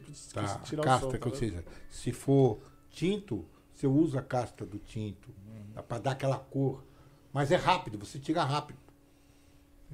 É, é, são processos que tem, tem algumas, alguns, alguns processos diferenciados, assim, mas é questão de tempo. É, o- é o enólogo que determina isso. Tem, as, as vinícolas, elas seguem um certo padrão, mas o enólogo é que dá o, o toque. É como você, é como o barman que faz um drink. Ele vai lá e tal, mi- mistura cachaça, põe não sei o que, daqui a pouquinho põe o que lá? Um pouquinho, já tomou isso, um pouquinho, um pedacinho de pimenta. Mudou tudo. Mas Verdade, quem não. fez isso? O barman. Sim. É a mesma, ele é o construtor daquilo. No vinho, o construtor é o enólogo. É o cara que está dentro da fábrica. Tá? Nós somos apenas degustadores. O sommelier também é um degustador. Ele não interfere em nada na produção. Eu apenas, como eh, sou comenófilo e a- a- a- o fato da uva, a uva não, da- do vinho, ter minha marca, e eu, claro, para que ele mantenha a qualidade, afinal de contas é o nome da minha família que está aqui, né? Então eu, eu fico em cima. Então, só, somente isso, nada de excepcional. Eu não, eu não, eu, o enólogo conhece mais do que eu, sabe mais do que ele. Ele não vai chegar para mim e falar, ó, tô usando ácido Não, aqui. mas daí você vai lá dar sua sugestão. Dou, claro, eu Pronto, dou na, é. na degustação, né, papai? Isso aqui, vamos mexer um pouco aqui. Isso eu entendo, eu já sei como, mas é um assunto técnico que eu acho que tem coisas muito interessantes pra gente falar aí também. É, vamos falar do garrafamento. Tem- é, mas quer falar alguma coisa sobre isso? Não. Falar do engarrafamento é, é uma coisa meio óbvia, né? Eu- Pelo menos na minha cabeça, mas eu acho que não sei se todo mundo vai Hum. pensa igual a mim. É, por que a, a garrafa escura, por exemplo? Sim, eu sei. Cada luz. Só. E a outra clara, que não, como você acabou, que não precisa envelhecer. Exatamente. E a outra não tem. tem essa- é, é exatamente sobre. Porque a incidência da luz que gera calor. Calor altera a fermentação do vinho, que vai alterar o seu te- teor alcoólico e também vai, pode oxidar o vinho. Calor para uva tinta. Vira vinagre. Vira vinagre. É, Então, sabe-se, usa-se a- quanto mais escura a garrafa, melhor é a proteção para o que está lá dentro. E antes que você me pergunte, porque eu acho que você- todo mundo sempre me pergunta, por que, que a garrafa tem isso aqui de baixo? Não, mas fala, por que, Não, que a por- garrafa tem. por quê? Por por quê? Ronaldo? Por quê? Ronaldo, simplesmente uma questão de estética. Para que o garçom, ao colocar o garrafa, coloque o seu dedo aqui e sirva sem ter que pegar, sem ter que pegar aqui e esquentar o vinho. Hum, sim, sim, com a sim. mão. Ele só coloca o dedo aqui, ó. ó dois dedos. E é suficiente. Você vai falar, muda alguma coisa? Não. Na realidade, ajuda, porque todo vinho a gente não enxerga, mas ele tem sedimentos aqui dentro.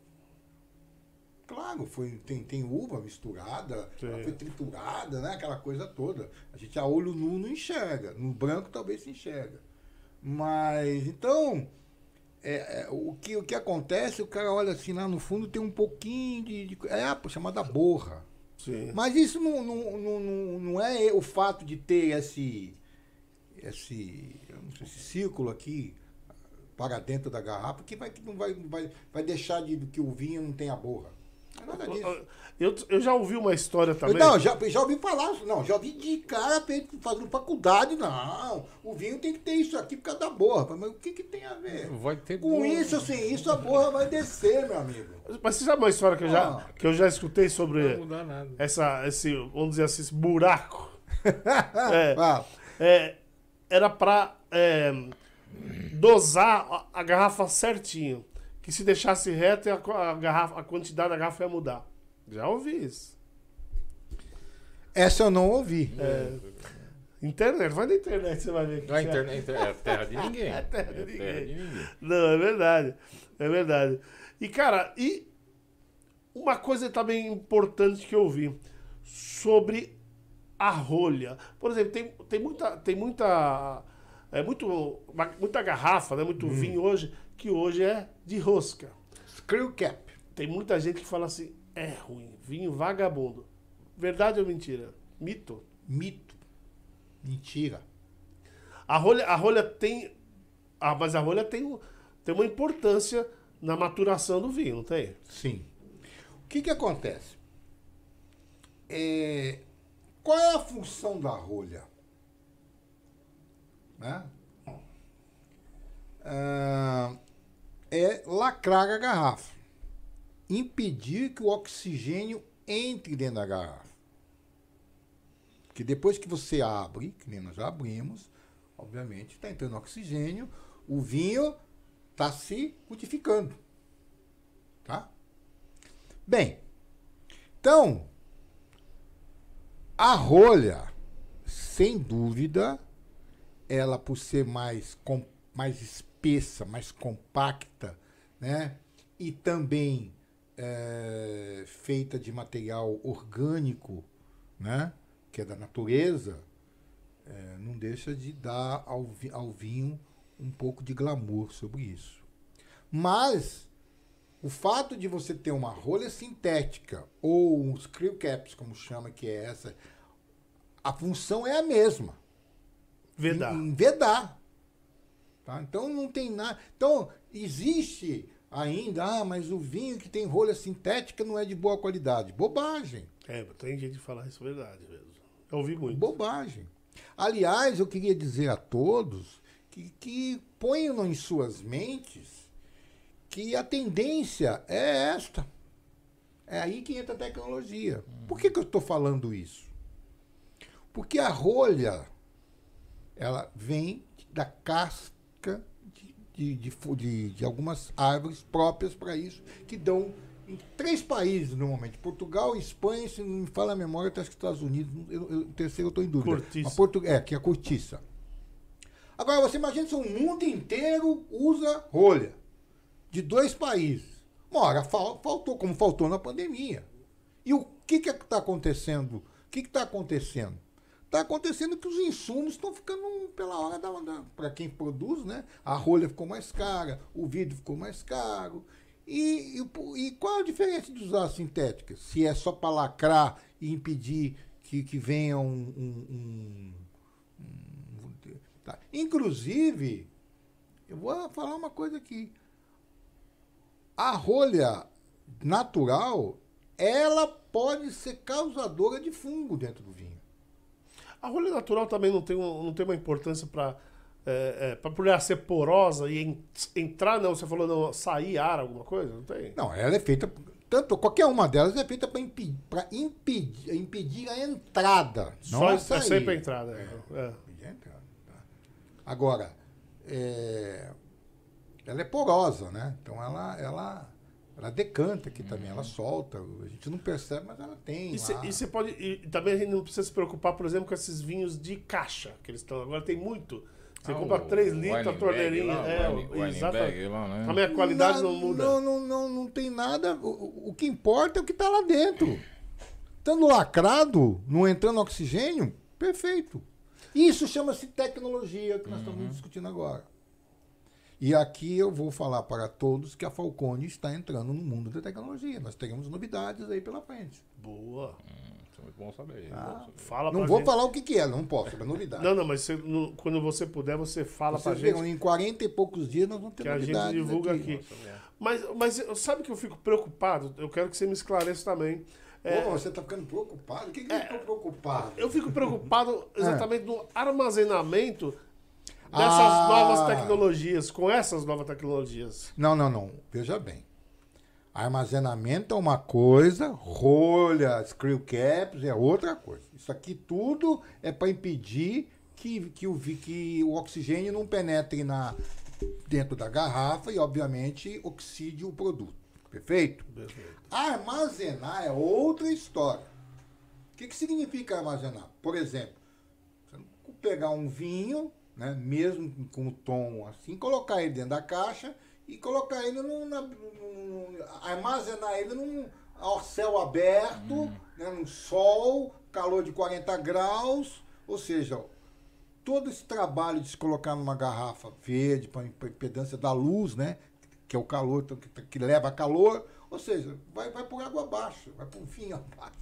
Então, é, é, armazenamento é muito importante no mundo dos vinhos. Por isso que quem compra vinho, que sai lá do, do seu supermercado, põe no carro, chegar em casa, coloque em lugar ao abrigo da luz, põe no lugar mais, mais frio da casa. sabe? É, Essa, essa, vamos falar assim, esse uso de uma de adega climatizada, eu sou a favor. Tem gente que não é, mas eu sou a favor. Eu acho que o Brasil, por ser um país muito Quente. muito né? caro, muito quente, o vinho pede esse, esse, essa manutenção do resfriamento para não se alterar a qualidade. Isso eu sou a favor. Isso sim altera a qualidade do vinho. Mas então, mas é, você, você com o screw cap, que é laudo e rosca. Ah. Você com a caixa é, é, e você com a rolha natural aí, né? Ah, É, eu armazenando ele adequadamente, na temperatura ideal, no lugar sem iluminação e tal. Você acha que o envelhecimento não muda dos três? A qualidade do- do- dos vinhos não vai mudar nunca. Tudo isso, tudo isso é tudo muito tecnologicamente jovem, moderno. Né? Não tem muito tempo isso. A princípio, não vi na história que houve alterações nos vinhos por causa disso. Senão já teria se retirado do mercado. Né? É, sim, isso é verdade. E, e pelo contrário, tá aumentando cada Está vez aumentando mais. pela né? questão de custo. É. Porque se você quiser rolha, rolha, Sim. rolha mesmo, você vai ter que comprar do- de Portugal ou da Espanha, que são os dois maiores Eles- produtores. se- E pagar em euro. Até onde eu li, a produção lá já foi o saco, né? Não tem, E a grandes tem queimadas. É, é, o, é. O- o mundo, é, é, a- a- o, o mundo está mudando. Tá, né? Hoje, você obter boas safras de vinho está muito complicado. Uhum. Por causa exatamente dessas alternâncias que a natureza está tá colocando a- nós, seres humanos, aí na. E aí tem um negócio também que, que me, me preocupa. Eu me preocupo com. Você- hoje você está muito preocupado. Sabe o que eu me preocupo? Porque eu, eu não toma gosto. um vinho. Vamos tomar um É, vinho para se você tá preocupar, muito vai. um Não, vinho. por que também? Uma coisa que. É, é, disse muito ah, por aí que, que o vinho, é, alguns vinhos têm que ser tomados em temperatura ambiente, certo? Que é o que a gente está fazendo hoje. Mas, Sim, mas, mas não estamos tomando aqui debaixo do sol, né? Então, mas é isso que eu ia te falar. Mas, por exemplo, alguns países que têm as temperaturas amenas, muito mais amenas que as nossas, eu acho até natural. Mas no Brasil já, já vai ficar muito mais complicado. Nós falamos mais cedo de um almoço, ah, a pessoa almoçando, tomando um vinho. Depende do local que você está, é impossível. Um churrascão, aquele É. calor bravo, beira da piscina. Complicado. Isso aí você dá uma gelada. É Isso- ruim, é errado dar uma gelada no vinho? Não, não é Não, errado. Não tô- eu acabei de falar isso. O certo é você uma- dar uma, uma, uma pequena. Porque a temperatura dele boa é 16 graus, 17 graus. Né? Uhum. Da garrafa, não do ambiente. Hein? Uhum. Ah, velho. Ok? Então a garrafa tem que estar. Não, não estou falando do ambiente. O vinho não. O vinho branco é 8 graus, 9 graus, tem que ser mais gelado ainda. Tá?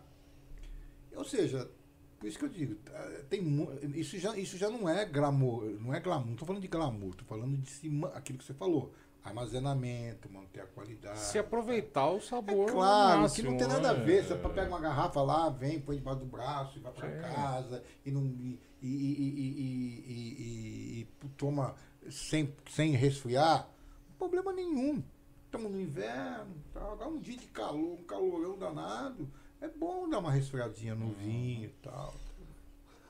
Mas, mas, mas, mas, mas sabe, eu acho que tem uma vantagem o brasileiro nesse sentido. Não, eu sei que o europeu também gosta muito né, é, de entornar pra caramba. Eu acho que brasileiro às vezes não dá nem tempo, né? De esquentar o vinho, né?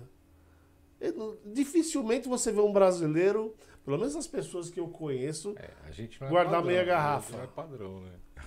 Sabe? A pessoa fala assim, eu vou abrir uma garrafa, vou tomar metade e vou guardar. Brasileiro já toma tudo, não é? É- eu tô falando besteira ou são meus amigos são pingus mesmo? Eu acho que tem a ver com a região. Por exemplo. É, é hábito. Vinho é hábito. É cultura. Então você pega, por exemplo, lá no.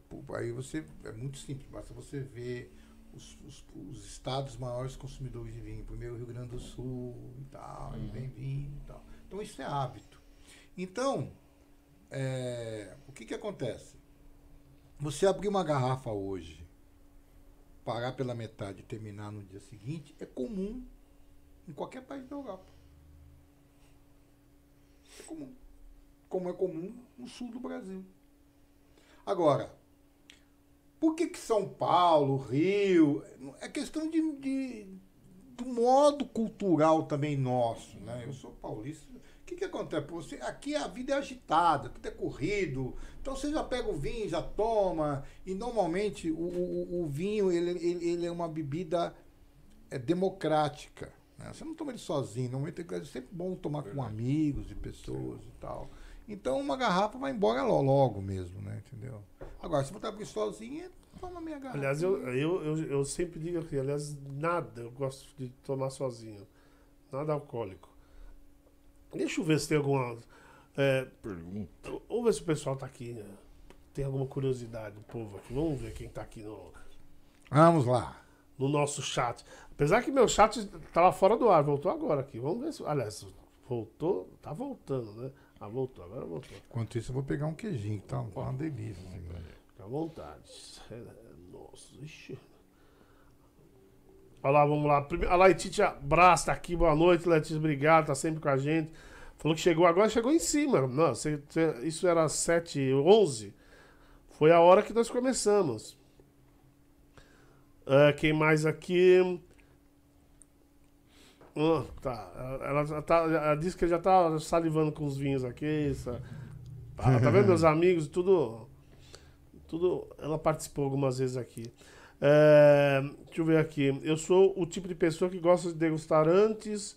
Fui numa churrascaria recentemente e eles colocaram um, pouco na taça e o aroma que subiu foi incrível. É aquele que nós falamos naquela hora, né?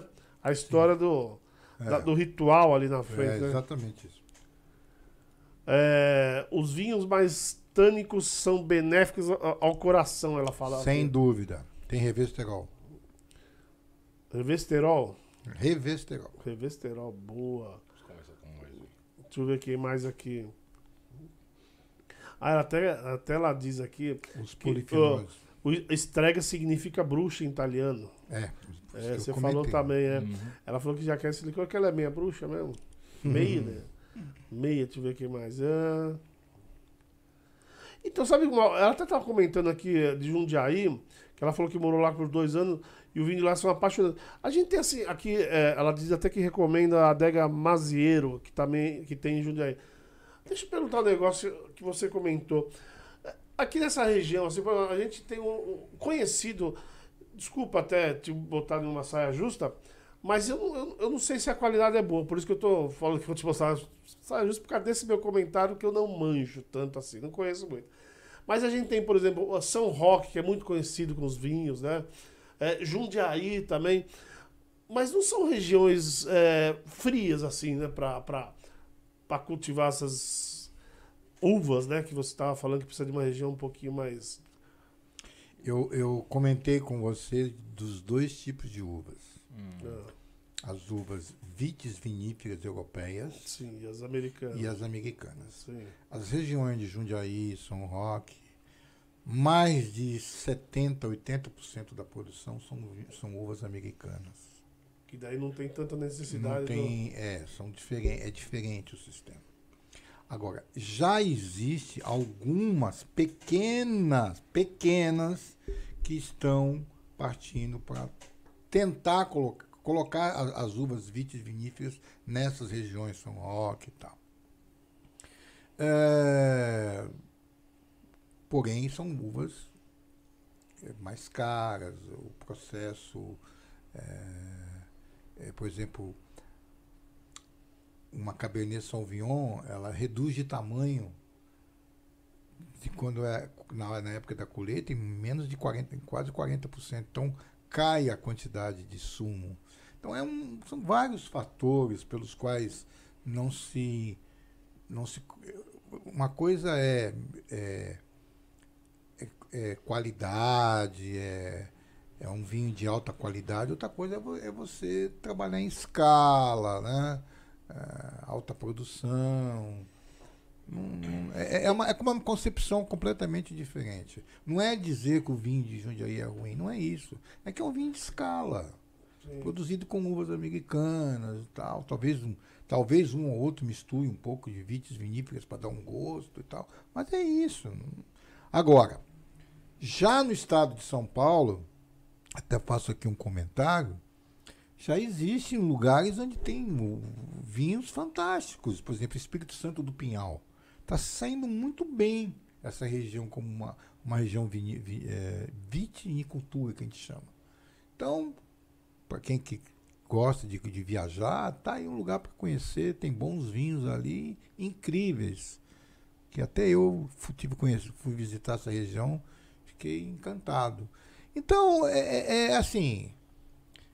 É o, é, é, o dono da boiada que faz o, né, a, o, bom, o, bom, o bom, o bom, vamos falar assim, o, o, o, engordar, ser um bom boi, aquela coisa uhum. toda. Vinho é a mesma coisa, você tem que cuidar da, da, da uva, do plantio, torcer para que não chova muito, ou para que não. E é, é, é uma série de elementos para que no final se torne isso que você está tomando aí na sua frente. Quantas vezes, quantas colheitas faz anualmente? Tá aí uma Nem boa pergunta. Não, não é média. Não tem, no, Não, não, não, não, não. Vamos lá. Existe, em sua maioria no mundo, uma poda. Que é a vendímia feita nesse período, que é o período uh, que antecede o inverno e o outono. Né? Essa é a, é a regra. Porém, hoje, para se ganhar qualidade, para se ganhar é, volume, já existem regiões onde você tem duas podas. Exemplo, a região do Vale do São Francisco, na Bahia. Lá tem bons vinhos e são duas podas. Algumas, quer dizer, é, são, são, são novidades tecnológicas que nós estamos falando aqui, a interferência do homem querendo mudar as regras mas que em alguns pontos funcionam. É, ela está perguntando aqui, a Letícia também está perguntando. Hum. Ela, ela falou que tem. Perguntando o seguinte: ela falou o seguinte. É, que ia perguntar sobre o blend de uvas para fazer o vinho. Tem algum blend mais querido? Ela, ela até põe entre aspas aqui, mais querido. Tem... São os portugueses. Sempre os portugueses. Os vinhos portugueses são, são, são os mais especializados, na minha concepção, em fazer blends. Os portugueses. Aí, tá vendo? Bom saber. Fica tirando sarro de português. Você não vai tomar vinho mais. Não. Não, os portugueses têm. Tem, tem tem... ascensão, estão em primeiro lugar hoje. É, isso que eu ia falar. Estão em alta, né? Estão em alta. Estão em alta. É, e qual é a região ali? Porque, porque também lá, lá o clima. Também são regiões. Você tem, que nem você falou, verde, o Douro, na minha concepção, o Dão. Para mim é a melhor, o melhor, na minha opinião, são os vinhos do Douro, né? Mas isso é a minha opinião. Um vinho. Olha, eu... Você tem várias. É, o vinho é aquele que eu falei. Lembre-se do que eu falei. Terroir. O terroir do Douro é um, o terroir do, do, do, da linha da região do Verde é outro. E tem características parecidas, mas o solo é diferente. Sim. Entendi. É, porque... E é interessante que o, o no, na, em Portugal, a maioria, a boa parte dos vinhedos são em relevos altos, em montanhas. Interessante. É, interessante. O que faz, o que faz com que a, a, a videira se, se esforce muito para buscar água. Sofre mais. Sofre mais. Aí, ah, viu? Tá vendo? O sofrimento é bom. Ela também ela acrescenta aqui assim: o vinho frisante tem crescido muito nos últimos Sim, tempos. Sem dúvida. É, e na última década, né? É, ela, não, ela disse na última década que ela notou isso. Pelo fato de poder ser consumido mais gelado. Sim. É, ela queria saber mais sobre esse vinho, ela tá falando. Ela queria perguntar ao convidado sobre esse vinho. Fala pra ela que eu, eu vou, eu vou, pra você. Fala aí, Titia. É, é um vinho com a injeção de oxigênio, ah, que a gente chama de bolhas, né? Para ele frisantear, para ele borbulhar. Na verdade, é um vinho com oxigênio, com. É, é, aí é a, é a tecnologia humana, com injeção de oxigênio para ele borbulhar e se tornar aquele, aquele. A gente chama isso de. Não é um, indo para o caminho do, do espumante, vamos falar assim. Sim, tá entre os dois. Mas, mas é, e- e, da história desse, do, do- desse frisante, Hum. o ser mais doce também é a mesma história do vinho. Tem que ser doce. Sim, tem a, ver, tem a ver com as uvas. Mesma coisa. Sim. Tá. A uva mais doce é a moscatel, uma delas. Tem uma que tem um nome muito maluco aí. É um, ah, o o nome é meio. meio eu esqueci, é que eu não guardo, dá para guardar tudo. Não, né? não, eu me foco Deus. na, naquilo que eu, eu produzo, mas é. é- tem uvas que, que são doces por natureza. Moscatel é uma. Né? Pra, não é. Aí, ah, o vinho suave, doce. É, não é porque o vinho é suave. A uva que é. Uva, cara. Entendi. Diferente de injetar injetar açúcar no vinho. É que você tinha falado Que também. eu tinha falado, que aí é um veneno. Pra quem toma, né? Não pra quem faz. É. Carlinha Oliveira, boa noite, boa noite, Carlinha, valeu. Ela pergunta assim: para uma pessoa que deseja trabalhar como harmonização, Hum. o convidado indica um curso específico para comércio de vinhos ou uma pós-graduação na área? O que, que é a pergunta? O que, que você pudesse repetir, por favor? Ela diz, ela diz o seguinte: para uma pessoa que deseja trabalhar com harmonização, o convidado indica um curso específico para comércio de vinhos ou uma pós-graduação na área. Um curso específico, não precisa de nada de pós-graduação, não. Mas o, o, o- o- Mas você falou até mais um pouco. ah, Você disse que é, dentro do curso de. Alguns cursos na faculdade você tem ah, é, os temas específicos, as matérias, tem os outros Sim. matérias específicas. Sim. E é, é o que? A gastronomia. Sim, gastronomia é. E Dentro da- da gastronomia tem o sommelier. E lá já. Sim. Já, vai, já tem uma É que pegaram do- essa, essa, esse, essa matéria, vamos chamar assim, e colocaram ela à parte, fazendo dela um curso, não uma universidade. Que gastronomia envolve um monte de coisa. Sommelier só envolve o quê? Hoje você tem. Isso cresceu um pouco, nós estamos falando de vinho. Mas tem pessoas específicas em café, pessoas específicas em cachaça, pessoas específicas que agora conhecem sabor de, de, de cerveja. Ô, cerveja tá demais. É, não, virou- virou cerveja. pra tudo, né? sommelier, E eles então, usam o mesmo então, termo, sommelier, né? Eles usam- É, é, é, é bem amplo isso aí. tá? Bem amplo. É, tá.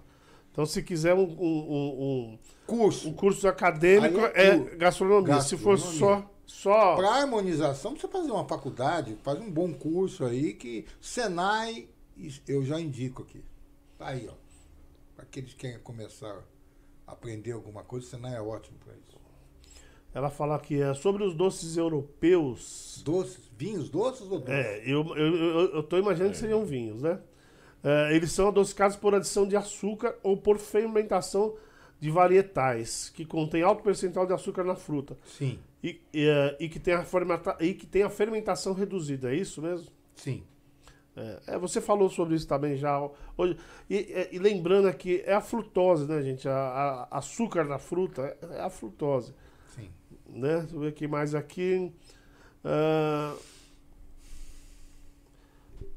ela, ela, diz- a Letícia está perguntando, eu já provei frisantes rosé em 2013 e achei maravilhoso, mas não conheço as melhores marcas desse tipo de vinho.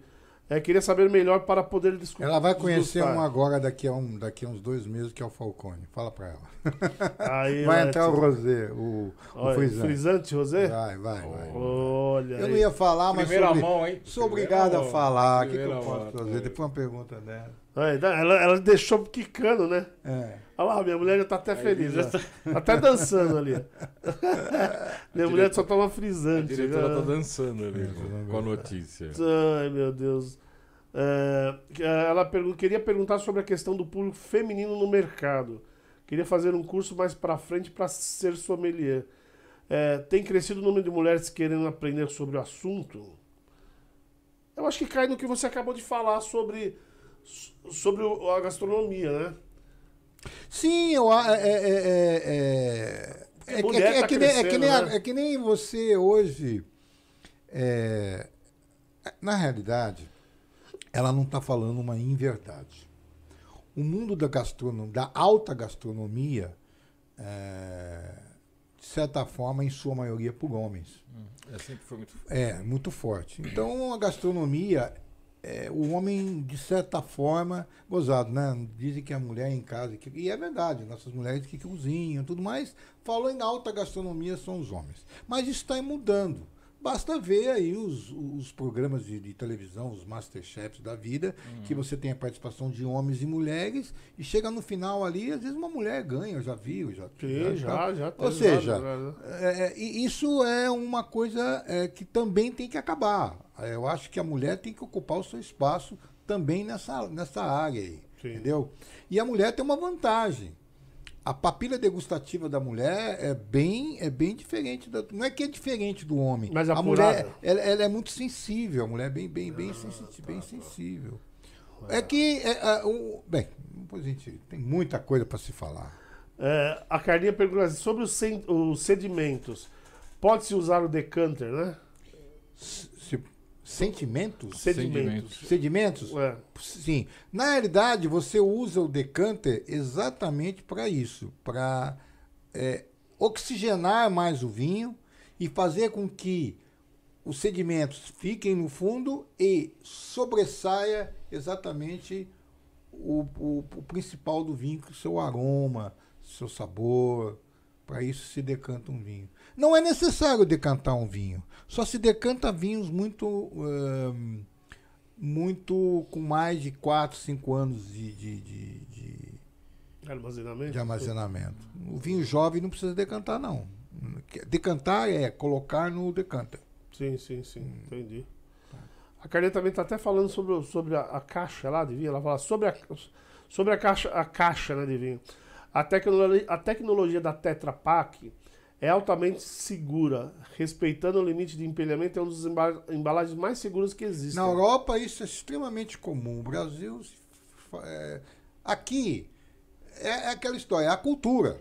Aqui você tomou um vinho que saiu fora do. Ah, porque é rolha sintética, já não presta. É, porque. Ah, porque aquilo que é. Já não O presta. preconceito. É o pre- então, É o esse preconceito. preconceito tem que. Eu, eu acho, eu, tô- eu tenho sentido que está acabando. Graças a Deus, nós estamos evoluindo. Quer dizer, não é que nós estamos evoluindo, nós estamos é, é, se adequando a quem já tem o conhecimento, que é o mundo, o velho mundo, os europeus, países mais avançados. Não que nós não sejamos, mas tradicionalmente, culturalmente, eles estão na nossa frente há anos. É, né? não tem. É, porque, Luiz, história, a gente né? entra naquele campo. O, o brasileiro já não está acostumado a tomar vinho. É. Né? Já não tem esse hábito. De, de longa data. Aí ele vê lá, o nosso hábito de vinho é o quê? É a rolha, é a garrafa, não sei. Aí vê um vinho diferente desse. O, daí o "Ih, o brasileiro, o bom." brasileiro é, é- ser só bom. tem- nós somos diferentes, cara. Você vê que todo mundo aqui é. Você quer ver? Vem agora a Copa, né? Uhum. São 200 milhões de técnicos.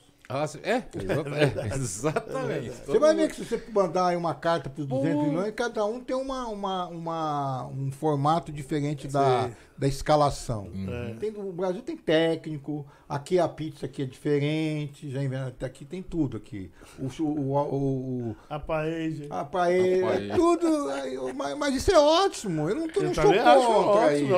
acho eu só estou dizendo, aliás. pô, mas quer o vinho tem.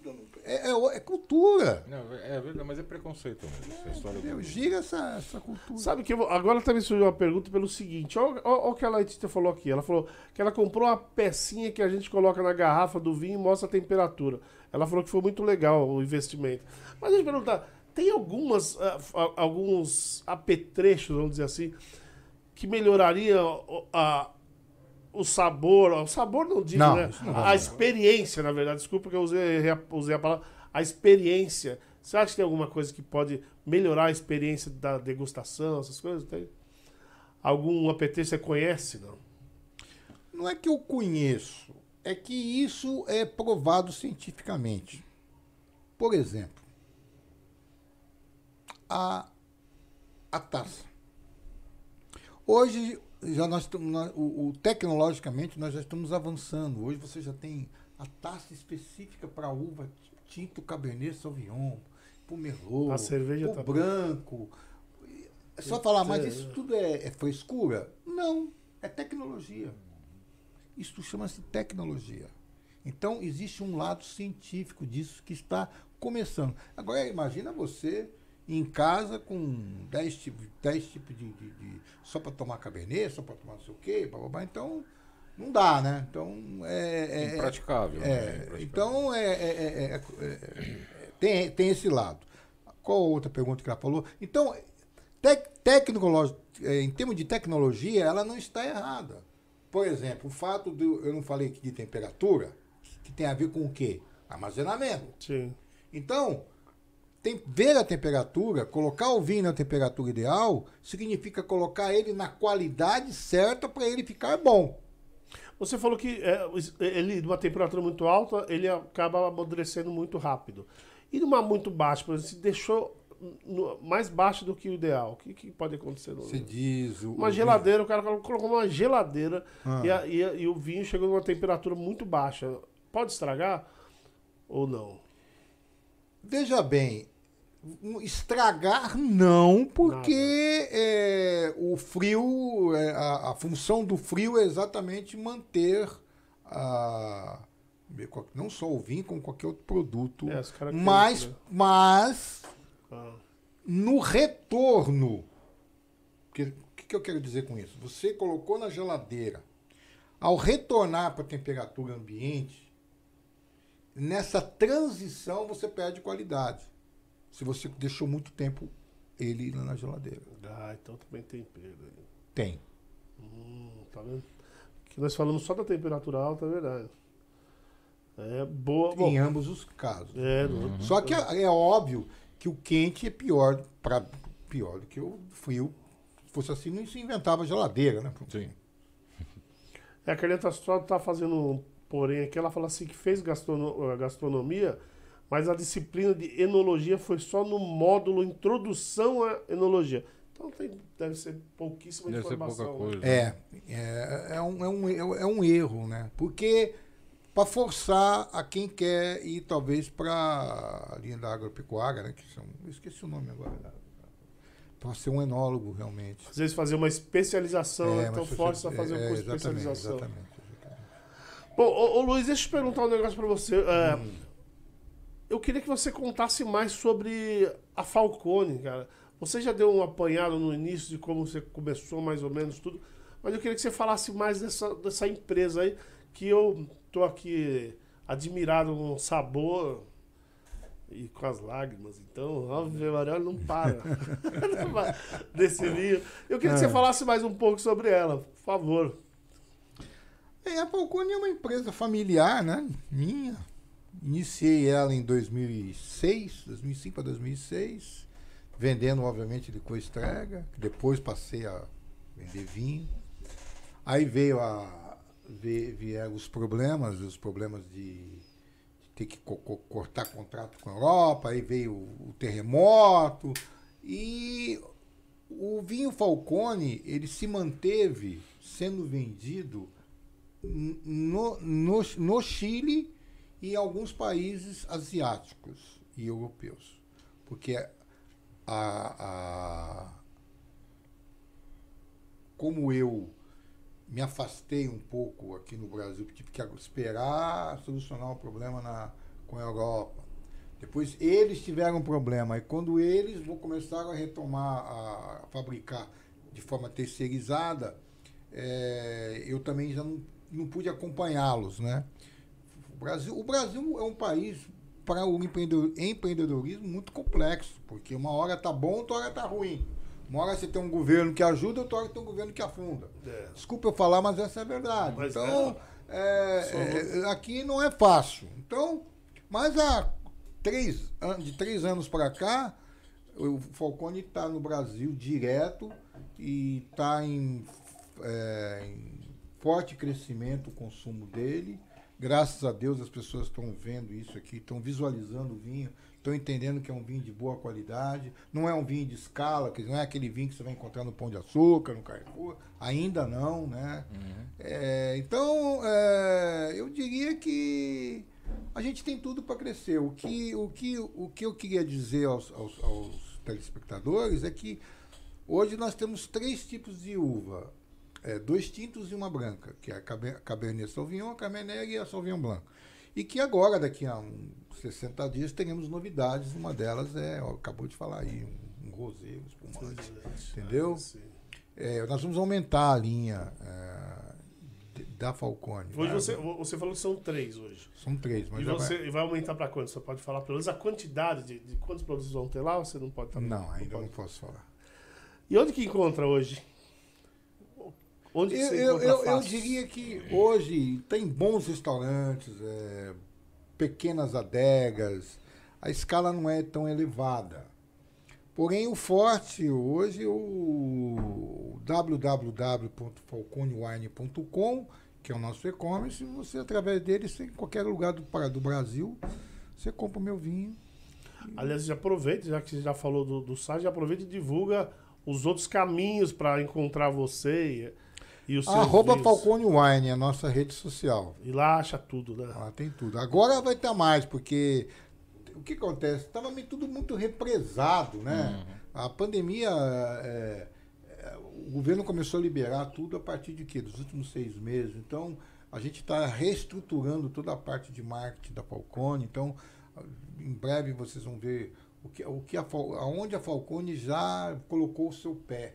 Muita gente nem sabe. Por exemplo, já, já patrocinei tanta coisa aí, Porsche, tanto. Nossa. É, eu vi lá que tem uns eventos que você É, colocou. então, fotos, né? é, é, sabe, é, a Falcone, vocês virão, verão, né, que, aonde, aonde a, a Falcone já está, quem admira o vinho, e a nossa tendência, espero que assim, continue crescendo. Boa, muito bom. César, Agora, agora eu queria fazer um. é, quem entra no, no, no site ou mesmo no nosso e-commerce, vê lá que nós temos uns vídeos e que já até foi para televisão, né? Alguns canais e tal. E, e nós temos um slogan. Eu gosto de falar do Que aliás é slogan. muito legal. Fly and Dream High é, voar ou voe e sonhe alto. Isso aí eu acho que tem muito a ver com quem, com, com quem quer ser empreendedor. Se você não sonhar alto, se você não persistir, porque sonhar alto não é estar na cama dormindo, né? É você realmente fa- fazer, ter atitudes, persistir, lutar, né? É, não, não, não desistir. Eu acho isso faz parte dos vencedores. E eu luto para que isso aconteça cada vez mais dentro da minha vida, dentro da minha empresa. boa. E eu gostaria que todos fizessem o mesmo. Não desistissem dos seus sonhos. É isso que eu tenho a dizer. É isso aí. Muito bom, muito bom. Aproveitar também, César também já quer aproveitar o gancho e divulgar aí suas redes sociais. É, César, com Z, Jardim. Boa. Instagram. Instagram, Instagram. é. É, lembrando, gente, lembrando que todas as nossas redes, as, as redes do podcast, as redes da diretora, a minha e todos que compõem a mesa aqui, estão todas escritas aqui abaixo do vídeo, beleza? É, na verdade, aqui até, até fazer uma ressalva, a da Falcone só está o Instagram, mas a partir de amanhã eu já vou acrescentar o, o e-commerce que ele acabou aqui de, de- de informar, mas por enquanto é o Instagram, mas lá no Instagram já tem caminho para tudo também, acha todo o restante, certo? Eu gostaria de aproveitar, já que estamos no final, de um brinde, que tal? Boa. Por que não, hein? Nossa. Brinde. Vocês falaram tanto das lágrimas aí, né? Eu tô, eu lágrimas. tô admirado dessas lágrimas. Muito bom, muito bom. Saúde a todos, tá? Saúde. E a vocês que estão aí assistindo a gente, saúde a vocês também. Brigadão por estar Um até abraço. agora esperando a gente aqui, escutando esse papo maravilhoso. Valeu. Mas não esqueça, amanhã não é R2 Cortes. Ele continua. Amanhã no R2 Cortes. Falou, gente. Tchau. Tchau, gente. Um abraço. Fui. Saúde.